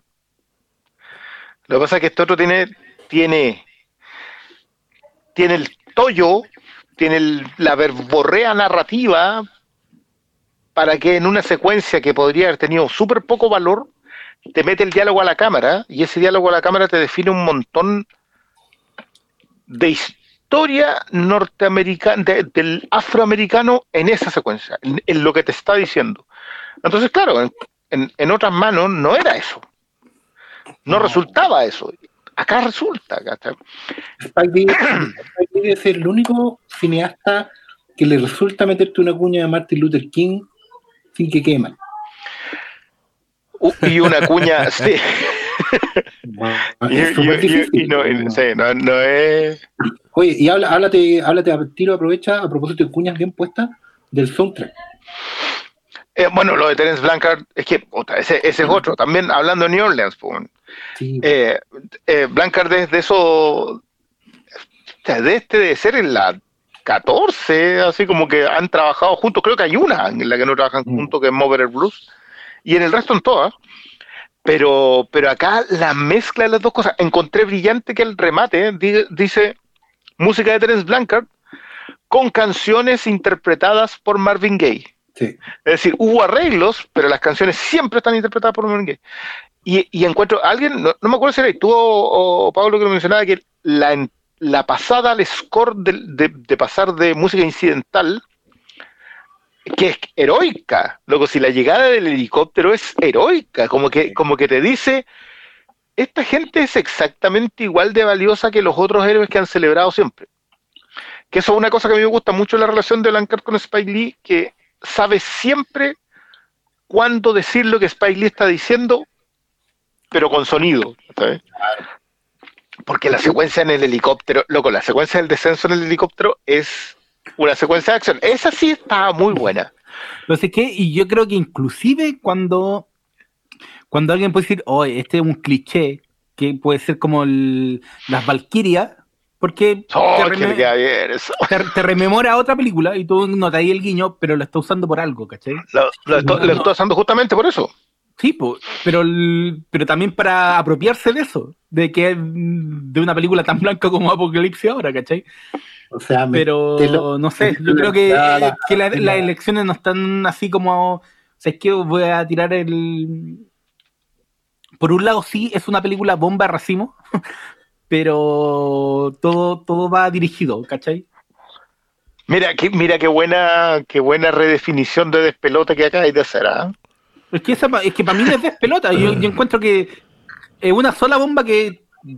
que No, no, no, no, Como una bomba eh, racimo, pero. Eh, eh, exactamente lo mismo. Lo que pasa es que la diferencia es que la bomba racimo te pega igual. sí, po. O sea, yo, yo, yo- es un despelote como bomba, digamos, pero te pega, nos pega a todos. Sí. Esa, esa- yo, yo a mí, muy sorprendido al enterarme de que lo de la secuencia del Black Lives Matter, que es, que es con el remate, eh, fue la primera escena que grabó.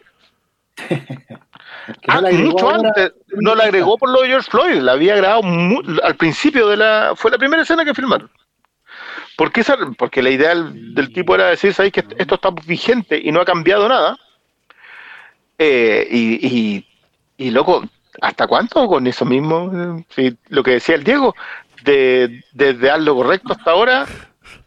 Y la pregunta como- es, la misma, pues. Es como ese, ese meme de, de la abuelita que anda con un letrero en una protesta y dice, no puedo creer que tengo que seguir protestando por esta mierda.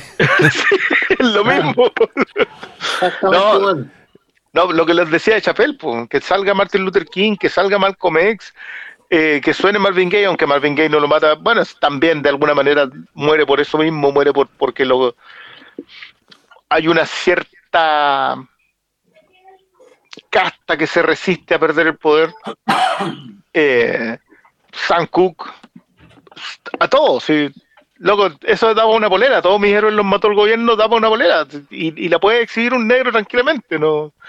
Aunque claro, Chapel dice que también o, o mataron, o lo mató el gobierno, o, o terminaron siendo violadores. Eh, es un eh, es un rango difícil de, de sobrellevar, me imagino, pero pero acá la- todas las secuencias en blanco y negro, todos los flashbacks, todas las citas, todas las oye, hicimos esto, y te muestran a un niño quemándose con napal, y tú decís, claro que hicieron eso. ¿Por qué se consideran los héroes de esta historia? Claro. O sea, los primeros, serán los primeros cinco minutos donde se pega una repasada a toda la segunda mitad del siglo XX, así. No, encima, Es que abre va- con que va acelerando el montaje, abre con Ali, claro, así como la, la, abre con la Mm. razón por la cual Ali perdió el título. Sí, po. ¿Sabes? No hay ningún vietnamita que me haya tratado de negro de mierda. Yo no voy a pelear a la guerra de Vietnam.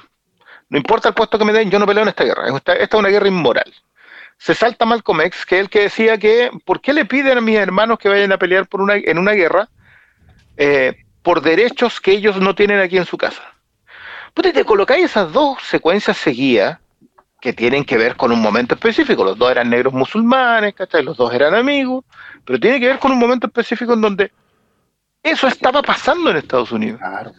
Entonces, lo que decías tú, el paisaje lo arman 15 minutos, se toma 15 minutos para decirte esto era lo que pasaba. Y lo que sigue pasando, que que es lo más Claro, desolador. No, Es encantador porque además coloca tanto dato bueno que tú podís, evidentemente, como la estáis viendo en streaming, podéis ir pauseando y anotando. O sea, sale, claro, los típicos, pero también sale Angela Davis, sale Sí. la, la protesta de la universidad en, en Utah, todo- un montón de, de datos duros que te va tirando ahí, y más encima va acelerando el montaje, como para que vayáis viendo que no, no podéis anotarlo todo. Entonces hay un momento en que no alcanzáis a leer los subtítulos de la escena porque ya se fue a otra cosa y a otra cosa y a otra cosa y seguían pasando cosas. Después cuando se van a Vietnam hace lo mismo. Te pega toda la repasada desde Ho Chi Minh hasta el, monje molado Chicken the Machine. ¿cachai? Pero que no saben que es una historia real o, la, o la niñita quemada por Napalm en Vietnam. ¿cachai?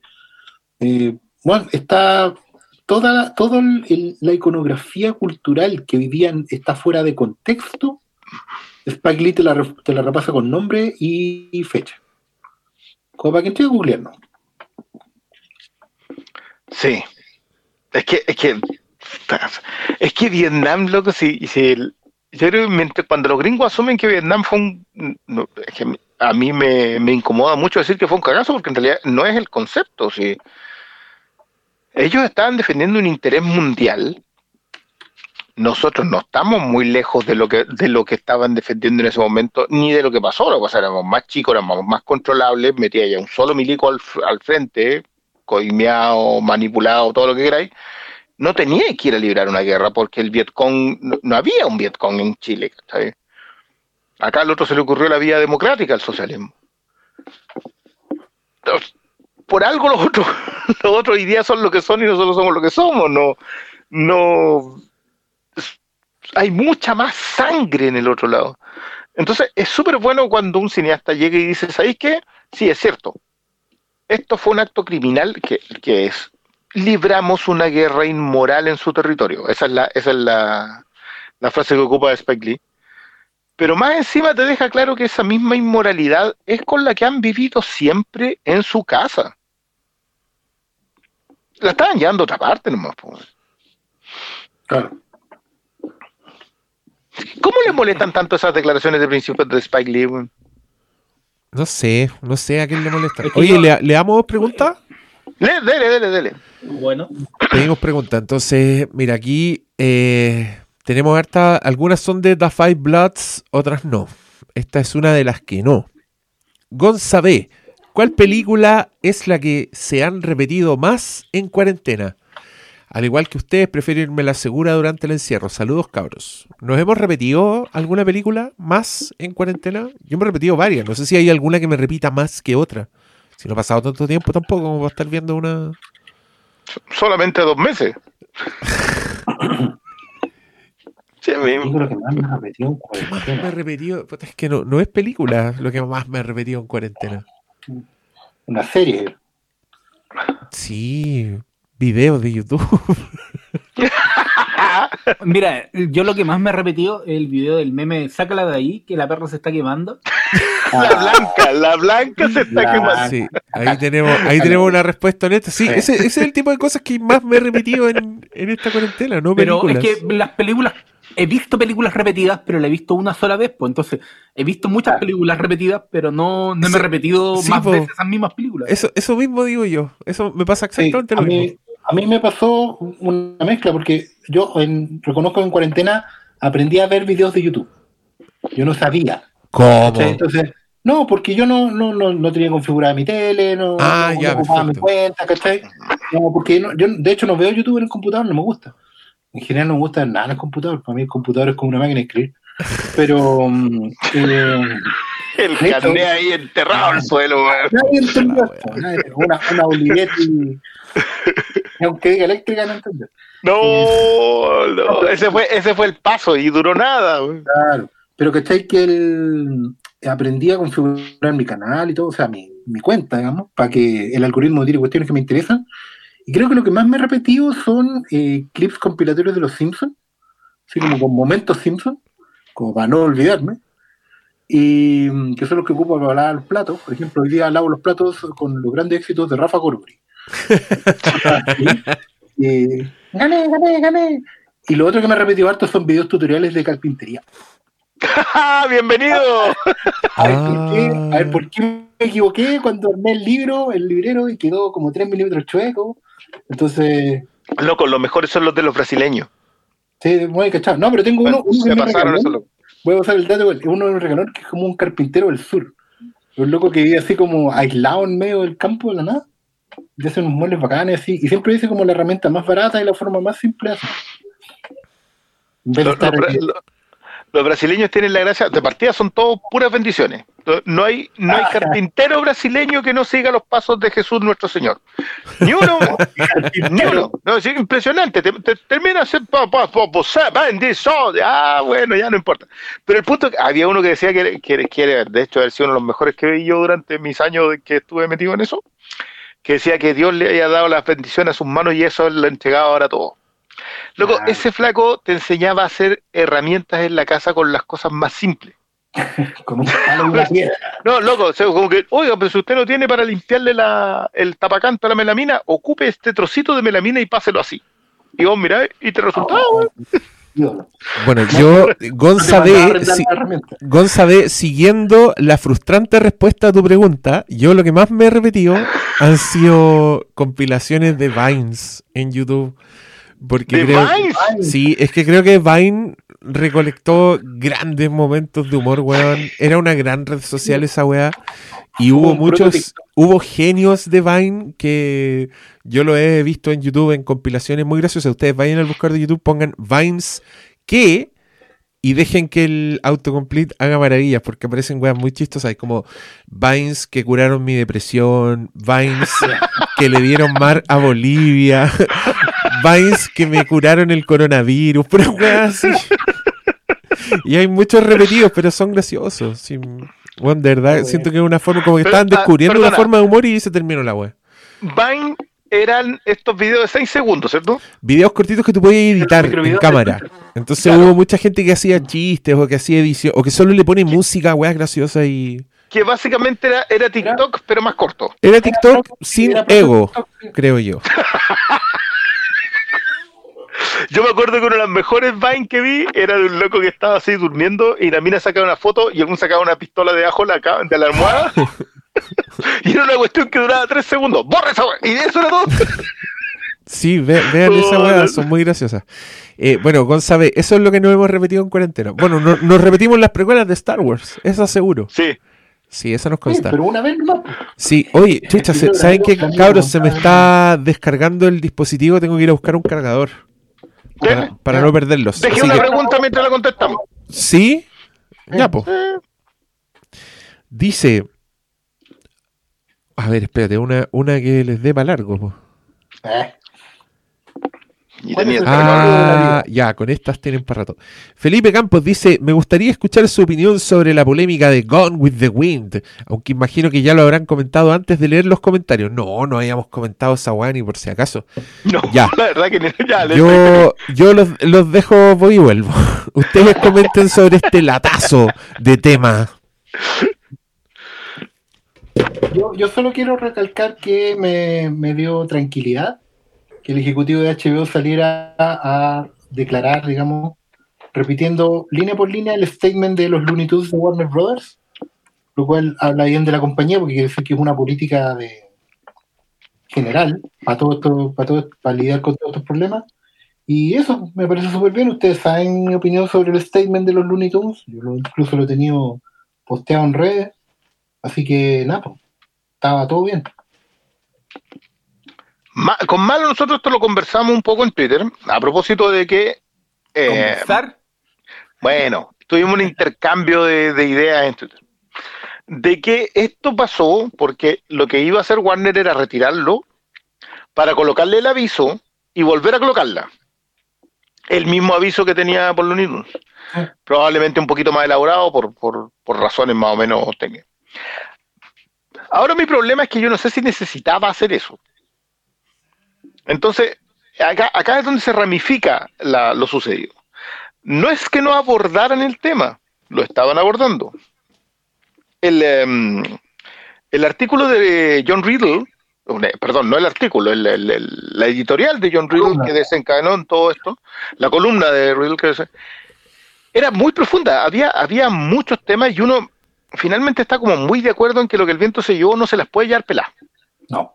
No, no, no puede. No, es necesario asumir que no funciona así eh, y que no están los tiempos. Ahora, creo que tiene, tiene algo, eh, y, y por eso yo hablo acá de que se ramifica. Obviamente la sacan para colocarle el aviso, comillas, y reponerla para que se sepa que la sacaron para colocarle el aviso. Entonces, ya aquí tiene una dimensión de publicidad. Esto es para que se sepa lo que estamos haciendo. Pero la dimensión que a mí no me gusta es que no, no terminamos hablando del racismo estructural en lo que el viento se llevó, sino que terminamos hablando de censura en el concepto. Y, esa cuestión yo no sé, no, no, no sé si, no sé si era lo que debía haber pasado. Eh, pero creo que, bien que hoy día miremos lo que el viento se llevó con esos ojos. Aunque, ojo, The Five Bloods está producido, la productora de Spike Lee se llama 40 acres y una mula. Y el chiste de 40 acres y una mula lo hacen en lo que el viento se llevó. Entonces, no es que desconocieran lo que estaban diciendo. Simplemente lo que les, lo que no libraban de responsabilidad a la unión. Probablemente haya que repasar lo que el viento se llevó para verlo, pero es entendible que sea ofensivo a pesar de que tenga matices. Claro, lo que pasa es que inevitablemente, a ver, lo que el viento se llevó es una novela que viene de ese lado.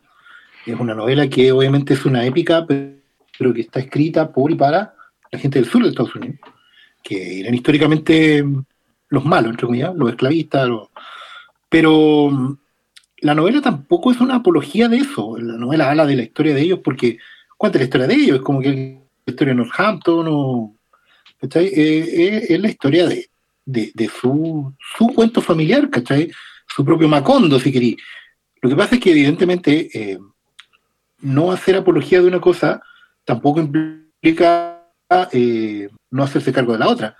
Lo que pasa es que al fin y al cabo es una historia tan neutra que, que busca poner el foco en la épica de la historia de la heroína y obviamente deja fuera un montón de cosas que no pretende tocar. El tema es que hoy en día no podís, eh, no podís sacarle el, el- bulto al tema eh, de cosas que estaban pasando en ese mismo contexto. Es como cuando decís, bueno, sí, en, en el año 69 el hombre llegó a la luna. Y como que fuera lo único que hubiera pasado. Eh, tú sabes que no, pero puedes hacer solo esa épica. ¿cachai? El tema es que igual era una época convulsa, era una época compleja, y tiene contexto que no debe ser obviado. Por eso a mí me gusta igual la idea, la propuesta de que efectivamente tú no puedes tocar la película, no puedes, no puedes mutilarla, no puedes hacer que no exista. ¿cachai? Pero sí puedes generar contenido a propósito de la misma época. Puedes generar un documental, puedes generar un, un programa de reflexión, puedes generar contextualización. Si eso es lo que al final necesita la gente. Lo que en el fondo reclama, y con mucha razón, el, el- el columnista negro, es que efectivamente tú te quedes con la imagen de que lo único que pasó en esos años fue lo que se muestra en la película. Que habla más, más, más de la flojera mental de los espectadores que otra cosa. Eh, pero sí, necesitáis más documentales, necesitáis más contextualización, necesitáis las otras historias y también hay que aprovechar que el streaming te las puede dar. Yo creo que nunca en la historia de la humanidad la gente ha visto tantos documentales como hoy porque tenéis acceso a los documentales. Mm. No es que no a- hubiesen. ¿no? Sí, exactamente. No es que no hubiesen, pero yo me refiero a que hoy en día, como nunca tenéis la posibilidad de ver, hay- incluso Netflix, Prime Video tienen categorías de documentales, ¿cachai? Te los recomiendan. Hay cosas que no están ni subtituladas ni editadas en físico en ningún lado. y, y las tenías ahí en streaming y es como, mira, por una vez podemos ver un montón de, conocer un montón de información que nos contextualiza la época que vivimos y dónde estamos. Y hay que aprovechar eso, hay que aprovechar esa tribuna. Mire, yo, no me quiero, no me voy a desviar mucho del, tema en el que estamos, porque a mí me pareció muy bien, a propósito de lo que decís del streaming, lo que hablaba el Damon Lindelof de esto. A propósito de lo de Tulsa en Watchmen. Eh, y que básicamente uno de los guionistas dijo, ¿sabéis qué? Yo no podía llegar con eso, un guionista negro. Dijo, yo no podía llegar con eso. Yo llegaba entre los ejecutivos de Warner y le vendía el pitch de... mm, Le vendía el discurso, ¿sabéis que quiero armar una serie ambientada en Watchmen, pero que empieza con la masacre de Tulsa? Cri, cri, cri, cri. Nadie sabía de la masacre de Tulsa. Pero claro, llega el Damon Lindelof y se para con exactamente el mismo discurso y lo entusiasma todo. Y esto es algo que el mismo Lindelof decía, esto es completamente cierto. Uno de los mayores sesgos que tenemos es que esas historias no las contamos. No las contamos porque no eran nuestras historias. Entonces, claro, yo puedo llegar y decir, ¿sabéis que quiero abordar Watchmen desde el punto de vista racial? Y quiero que Watchmen se trate de la raza, se trate del, del- de que el mundo gira en torno a esto y que el racismo sigue existiendo enmascarado. Y la vendió, po, porque podía, pero no lo podía hacer otro. Y, ojo que esto también tiene que ver con dónde está hoy día Spike Lee en The Five Bloods. Hay, hay una diferencia entre, entre el Spike Lee que hizo Do the Right Thing y este Spike Lee. Este Spike Lee le puede vender lo que sea a quien quiera. Pero necesitas, necesitas haber recorrido eso, necesitas haber llegado a este final del camino, final entre comillas, llega- a- a- haber llegado hasta esta parte del, del camino. Se acaba de atravesar por la cámara el gato de, del Diego. Me hizo, hizo un cameo, literalmente. Eh, y, creo que también tiene que ver con eso. O sea, si al fin y al cabo la, conversación sobre lo que el viento se llevó debería tratarse de eso, debería tratarse de perspectiva histórica, de contexto histórico, de lo mismo que el cartel de los Looney Tunes dice. Sí.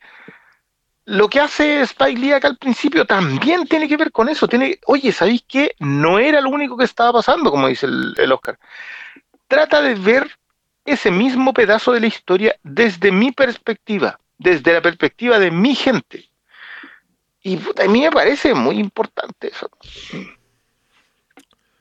Volvi- volvimos a Spike Lee con la pregunta. Me encantó. Es que en, es que en el difícil. Sí, sé que a mí lo que me llamaba la atención es que, número uno, esto pasó en HBO Max, un streaming que no está en Chile. Número dos, era, era imposible, eh, o sea, número dos, eh, lo que el viento siguió no está en ningún streaming, así que qué puta que, que uno que le, que le interesa una película antes de 1980. Y número tres, era que eh, no podía llegar y sacar la película y hacer la piola le pon- poniéndole los el, el cartelito inicial con el contexto que está sucediendo en Estados Unidos. Entonces, Sí. yo creo que es, ese, ese es lo más importante. Con lo que estaba pasando, no podían llegar y hacer la piola, ¿cachai? Entonces, yo encontré que era una discusión sin mayor sentido, considerando que no era censura. Onda, nadie te impedía ver lo que el viento se llevó. Se demostró con todo que fue que escaló rápidamente las ventas en Amazon. Entonces, Es que al final ahí aprovecharon. yo creo que era, era, una, discusión, era una discusión necesaria. Onda, Sí. si, si la hacía piola, ahí iba a quedar. No, no pasaba. Sí, lo que pasa es que además de eso se mete mucho ruido blanco de gente que tiene otra agenda y otros intereses y quiere reclamar por otras cosas. O sea, la alcaldesa de Providencia dio un mejor ejemplo al respecto con su declaración Sí, citando lo que se llevó de que ¡Oh, qué vergüenza esa weá, weón! qué horrible. weón. Qué bueno que la dejaron ahí sentada con el príncipe Adam cayéndose de Kringer, pero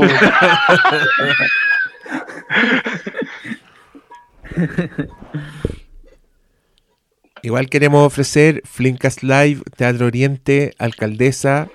Si usted. cuente con nuestro compromiso. Oye, qué loco, hacían unas funciones fileres ahí. Y se perdía ese espacio, no nadie hablaba después, no hacían conversa. Bueno, Mira, oye, ¿quieren que le haga más preguntas? Mira, Salven la Humanidad dice: Acabo de ver el tráiler de Tengo miedo torero. Sí. ¿Qué opinan? ¿Qué opinan? La gente decidió que ya Tengo les gusta miedo esa película, parece, ¿no? ¿Está bien eso? ¿Alguna vez que, que le pase a una chilena? Yo, yo de hecho como que vi el trailer y sección dije, y sigo firme en mi política de no ver trailer. Es ya, Puta, yo no sé si tengo esa política, pero reconozco que me gusta mucho ver películas sin haber visto absolutamente nada de la película. Creo que todavía no lo persigo así conscientemente, pero te entiendo, Oscar Salas. ¿Nadie quiere referirse a este tráiler? no, yo, yo eso, no lo vi. Yo no lo vi. yo, yo digo que, que, que bueno que una, que una película chilena prenda de esta manera, bien por Alfredo Castro, encuentro, eh, ojo que yo tengo miedo terero, creo que es de eso, es de esas grandes novelas nacionales, porque es casi un primera persona, es casi un old jazz. Eh, entonces, vos, vos dale, qué, qué bueno que, que la gente prendiera así como prendió y yo, yo veía pasar Twitter y estaban todos vueltos monos. y- puta, yo salud por eso, nomás nada más, ¿no? Oja- ojalá que, que se pueda estrenar y que la gente ande bien, ¿no? Y que vayan, pues sí, yo creo que todos estos Sí, que andan pues. celebrando tráiler en Twitter después no eran ni una wea. Oh, ¿Qué es lo otro. Están, están esperando que los inviten a la. no estáis de acuerdo conmigo, malo? no, sí, completamente. De hecho, eh, se, se- se entusiasman con películas y después a la hora de los que hubo, ahí, cuando llegue, si es que llega la- al streaming, lo veo. A mí lo que me, a mí- lo que da lata de, de Twitter es cuando como que deciden que una weá ya no les gusta y ¡oh, qué paja, weón! A mí lo que me da lata es que todos deciden. Y empiezan con. ¡Ay! Yo se estrenó. Nunca me di cuenta. ¡Oh! No, Pónganse ya, en la fila, pues comprométanse. ya, salgamos de esos barrios nefastos. Aurelio Lanusa dice, ustedes hacen el mejor material extra que todo fanático de cine podría imaginar. ¡Wow! Alto, alto alabo, le vamos a poner like. Cristian Torres dice, ¿cuándo un podcast opinión solo de películas estrenadas el año 1994? ¡Wow! Ustedes saben qué puede. película, qué película hay en 94, ¿no? No, Sí, abuelo Puta. pájaro no, pero. Abuelo Pájaro, Pulp Fiction, Pulp Fiction. Forrest Gump, Sueños de fuga. Lo que yo le podía decir al amigo es que yo puedo postear fotos de las entradas al cine de cine. El Rey León, Máxima Velocidad. Mentiras Verdaderas, Asesinos por Naturaleza, Oh. Cuatro Bodas y un Funeral, Clerks, Ed Wood, Hot Sucker Proxy, Quiz Show. ¿Me estáis weyando? Esto es como para un spin-off. Loco, se viene un nuevo el- podcast, solo películas del 94. Al borde de la locura, Heavenly Creatures. ¡Wow! Oye, pero, weón. El perfecto asesino. Priscila, la reina del desierto. Oh. Oye, ya, pero eso está para va a ser uno a la semana por un, por un año, po. No, vamos a hacer un spin-off. Santa Cláusula, loco. ¡Wow! Oye. Me encantó. Ya, démosle. Se viene el spin-off. Sí, que, que un capítulo ¿Cuánto rato vamos a estar ahí, weón? Wyatt Wyatt Earp Oh. Faltaba, faltaba una película con rancheras, ¿viste? No, es completamente. Esa no puede ser más gringa, po, con, Atomic. Hay corrales menos gringa que esa, weón. León, el perfecto con asesino. ¿Con cuál te matriculáis tú? Men- Mentira verdadera. ¡Oh! No se habla, debería hablarse más. ¿Y, cómo la voy a ver? Es el punto. Agarra ahí el DVD, No, po. por ahí, por ahí la Aquí tengo en DVD. en mi colección está en el área premium mi DVD flamante. No, no flamante, que sí, más viejo que tiene como 30 años la wea. Pero ahí está, DVD prístino. Ni una rayita. Todo sellado. Martote les dice, ¿lomito completo o churrasco? Martote, ¿les vaya a mandar comida o qué esta wea? ¿Qué esta provocación? Para esas cosas sí dijo mi dirección. Sí, pues yo también, ya, pídenos la dirección, mándanos, a, a cada uno sí, pues somos cuatro. Así que esta pregunta, puta, yo, la, yo espero que tenga una intención, una intención de, de, de, de dadivosidad de tu parte. Ya, contesten, lomito completo churrasco, para que sepa qué mandarnos. Churrasco. Lomito. Completo. Churrasco Barros Luco, por mi parte. Así que ya, Martóteles, Y- ya igual- sabes, dos, igual de, dos podríamos de cada elegir, uno, ¿ah? dos de cada uno, porque somos individuos grandes, de apetitos profundos. Uno de cada uno. Para cada uno. Uno de cada uno para cada uno. Ya, esperamos que Martóteles, esto, eh, atento a tus comentarios. Te mandamos la dirección por interno. Eh, ¿Algún comentario? Felipe Enríquez, no, Hernández, perdón, dice, eh, ¿algún comentario sobre Pacto de Fuga? Para mí fue una de las mejores películas que alcancé a ver en el cine este año. Eh, yo no la vi, ¿No la viste? no. Pacto de fuga. Ah, no, no la vi yo. no alcancé. Yo sí la vi. ¿Y? Y, y la verdad que, que está, está. No sé si en una lista. Es que. ¿Esto es del 2020? ¿O la alcanzamos a ver el 2019? No, pues el 2020. Sí. Yo también concuerdo que es de las mejores de este año. ¿La dura? Sí. Ya. Es que, ¿sabéis qué? Bueno, Te- Tenía la lista- gracia de ser. Es muy corta, po. esa lista incluye, repito, Bloodshot. No, no, no, en mi caso no. Yo no la fui a ver al cine. ¿sabes? Pero, pero, loco, eh, creo que tiene dos pifias por ahí, medias tontas, pero, pero el resto se arma solita, weón. Se arma solita. se- eh, da- daba para una película de más producción todavía. Cre- Creo que funciona como. No hay tantas películas que, que tome eventos históricos en Chile desde el punto de vista de la aventura. Porque esta, esta es una fuga de una cárcel. Olvídate, el- ahí está el factor político, pero no es la clave. Quizás podrían los malos son muy caricaturas. Y ahí es donde se... ñe, ñe, ñe. Oye, a todo esto estoy viendo los memes de Vox Bunny que, antes eran tenemos y ahora las tienes y están... Eso, eso, en eso pierdo mi tiempo. El de la, el de la UDI, weón, los memes, qué gran, qué gran compañía, qué gran invento. Yo me pregunto quiénes serán esos héroes anónimos que están en alguna parte del mundo pegándole textos a imágenes que después pasan a manos de curadores que nos hacen llegar los memes y un saludo a todos ustedes porque pucha que se ríe uno con los memes, weón. Qué Yo, bendición. yo el, de, el de tenemos de, la, de las trabajadoras sexuales de Antofagasta, creo que yo hacía rato que no me reía a carcajadas cuando lo veía. Y lo vi así como a las 2 de la mañana.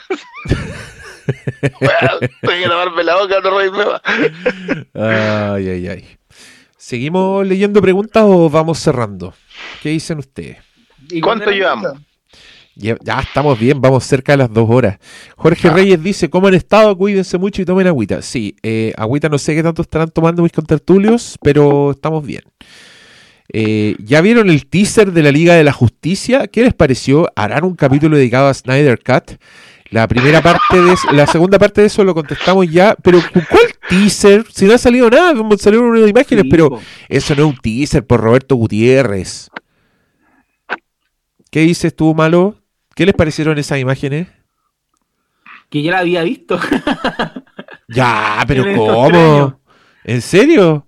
Pero si Zack Snyder en los últimos tres años soltó tantas imágenes que esas dos estaban, la de Wonder Woman y la de... ya estaban. ¿Y estaban así sea, yo- pegaditas, yo- editaditas, como estaba esta weá? No, o sea, eran sin movimiento, eran imágenes, fotos. Pero ah, pero entonces ojalá no lo había en- visto, En, en- en todas las fotos que soltó se quede ahí, que no nos muestre nada más.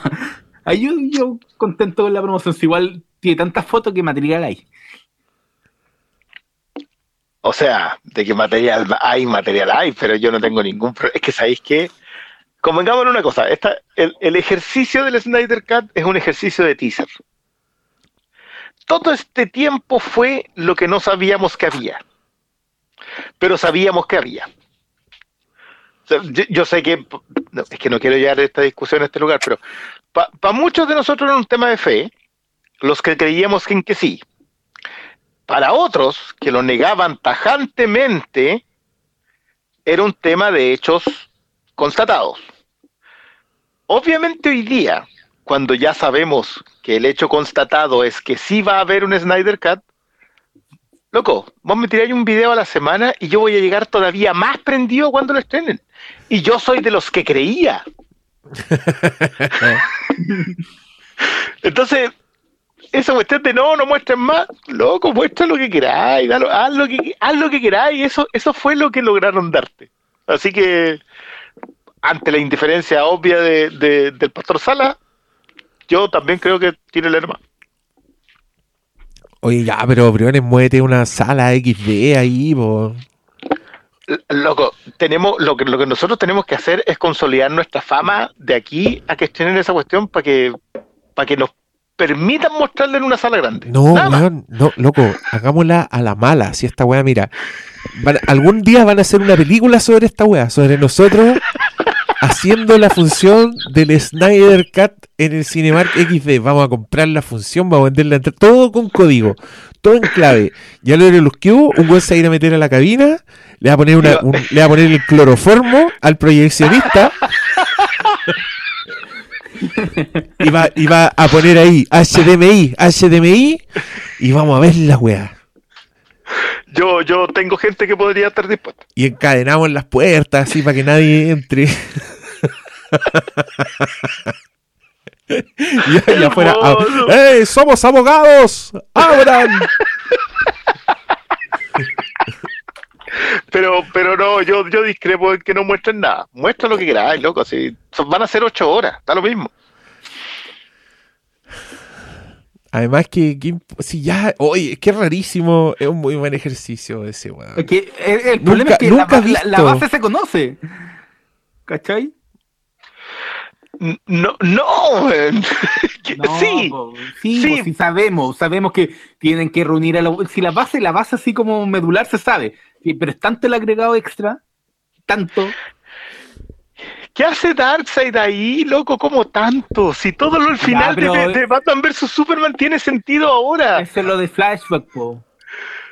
Ya, pero, pero no importa. La sola idea de que, de que, de que la amenaza de Darkseid sí exista y no se hagan hints como Steppenwolf o lo que sea que fue eso. Pero si se mantiene... Steven Wolf, recuerda. Se Steven. Wolf. Se Stephen Wolf. mantiene. Es que me gusta más cómo suena la banda. Si el El hermano de Stephen King. Stephen Wolf. El malo no es Darkseid. Vos, malo, no te arriesgues a declaraciones a rajatabla hoy día. Ya, ya no. No lo hagas. Se sabe hasta el final que le cortan la cabeza. Oh, perdón, se me fue un spoiler. Malo. Pero ¿cómo? Esto no existía. No, no hagas eso. No, no te metáis de nuevo en esto. No te metas a la pata de los parademonios. Oye, sí, me dolió mucho cuando hoy día dijiste que era la Liga de la Justicia malo, ¿ah? Ese fue un momento muy emotivo que tuvimos en Batman vs No. Superman. Fue en la Liga de la Justicia. No fue en la Liga de la Justicia. Yo no estaba cerca tuyo en la Liga de la Justicia. Estabas. Malo. Fue en Batman vs Superman cuando salió, cuando fue en los parodemonios en la secuencia del, del sueño de, de Wayne. En la Liga de la Justicia estábamos los dos nomás. No, hombre, yo estaba sentado al lado del Diego. La gran polémica que tuvimos en, en- en el capítulo de la Liga de la Justicia fue porque este otro me sacó justo una foto al lado. Pero ¿cómo? Ya. No, eh, perdón, Briones, es que aquí yo quiero decir que están los dos equivocados. ¿No? Eh, Han pasado cuatro No, años. tú estás equivocado, malo, porque sí fue en la función de Batman vs Superman. Porque de hecho el Briones lo dice en el podcast de Batman vs Superman. Así dice es. que él te sintió tu- tu- tu- tus carnes trémulas durante esa escena. Lo dice en ese podcast. Y tú, Briones, estás equivocado porque sí estabas sentado al lado malo en la Liga de la Justicia. Y yo estaba delante tuyo. Por eso te saqué la Ah. foto para atrás. No te la saqué de al lado, te la saqué Sí, para pues, arriba. estamos, no, pero en- Y esa lo foto- hizo lo mismo. Y esa foto está disponible en mi Instagram, si bajan lo suficiente. Pero en la Liga de la Justicia estábamos al lado. Y Sí, también- pero no, no, pero no fue. No, esa, ahora, no, ahora, ahora la estáis negando, weón. no, no, no. Ahora la estáis negando, weón. Te voy a funar. Me estáis negando, weón. También pasó ahí. También pasó. Bueno, bueno, lo podemos mantener. Para el siguiente Snyder hacemos lo mismo. Pero, pero bueno, me alegra haber solucionado esta interrogante. Eh, aquí hay otra una pregunta de Diego Araneda, dice su, nuestro top 5 de actrices. Sin importar la época. Ah, wow. Perdón, esa, esa pregunta en qué tono va. No creo que te estén preguntando por, por tus gustos sexuales, Briones. Ah, bueno, entonces otra lista. Top 5 de actrices, qué difícil. Eh, Malú Gatica, cabrón. eh, Evelyn Anker. Isabel Sarli, La Coca. Coca Guasini también. Sí, pues, maestra. ¿Quién más? Gina, Gina Carano. Ay, Gina Carano, la, la subimos a categoría de actriz, debo reconocer que eso no lo vi Maestra. venir. Ah, qué, qué mala onda, weón. Te va a pegar un rollazo en la cara, weón. Por, por hablar, y te vas a echar a Henry Cavill por el ex. Oh, imagínate. Ya, pues, actrices, contesten la pregunta, puta.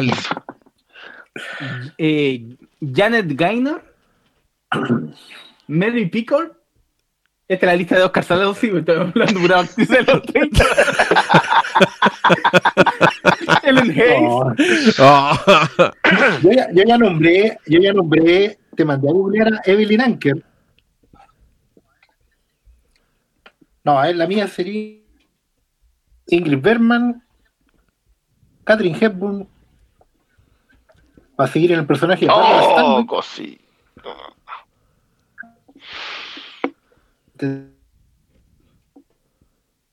Ya, pues na- nadie después de 1950, vamos, vamos, vamos. ¿Cuál más faltó? Sniper. Es que te, fu- te fuiste. Ah, a ver.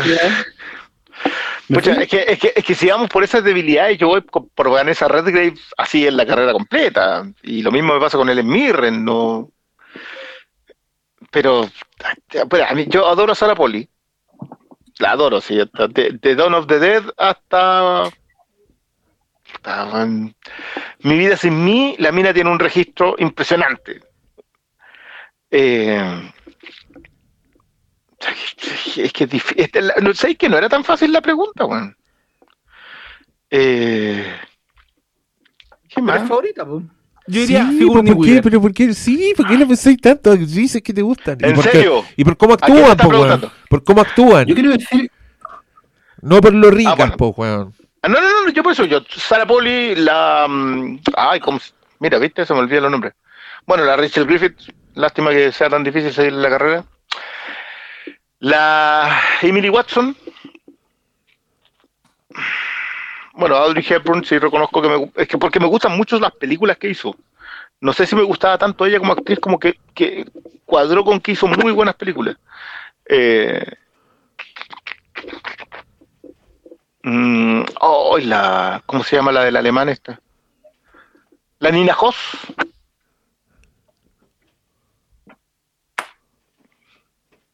Ya, no, ahí paro yo.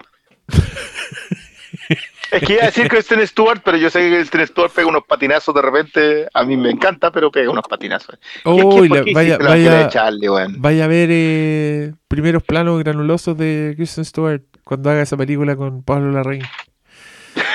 No me molesta para nada. A mí sí. Ya. Eh... Me gusta Kate Winslet, loco. Diosa. Oh, Ídola.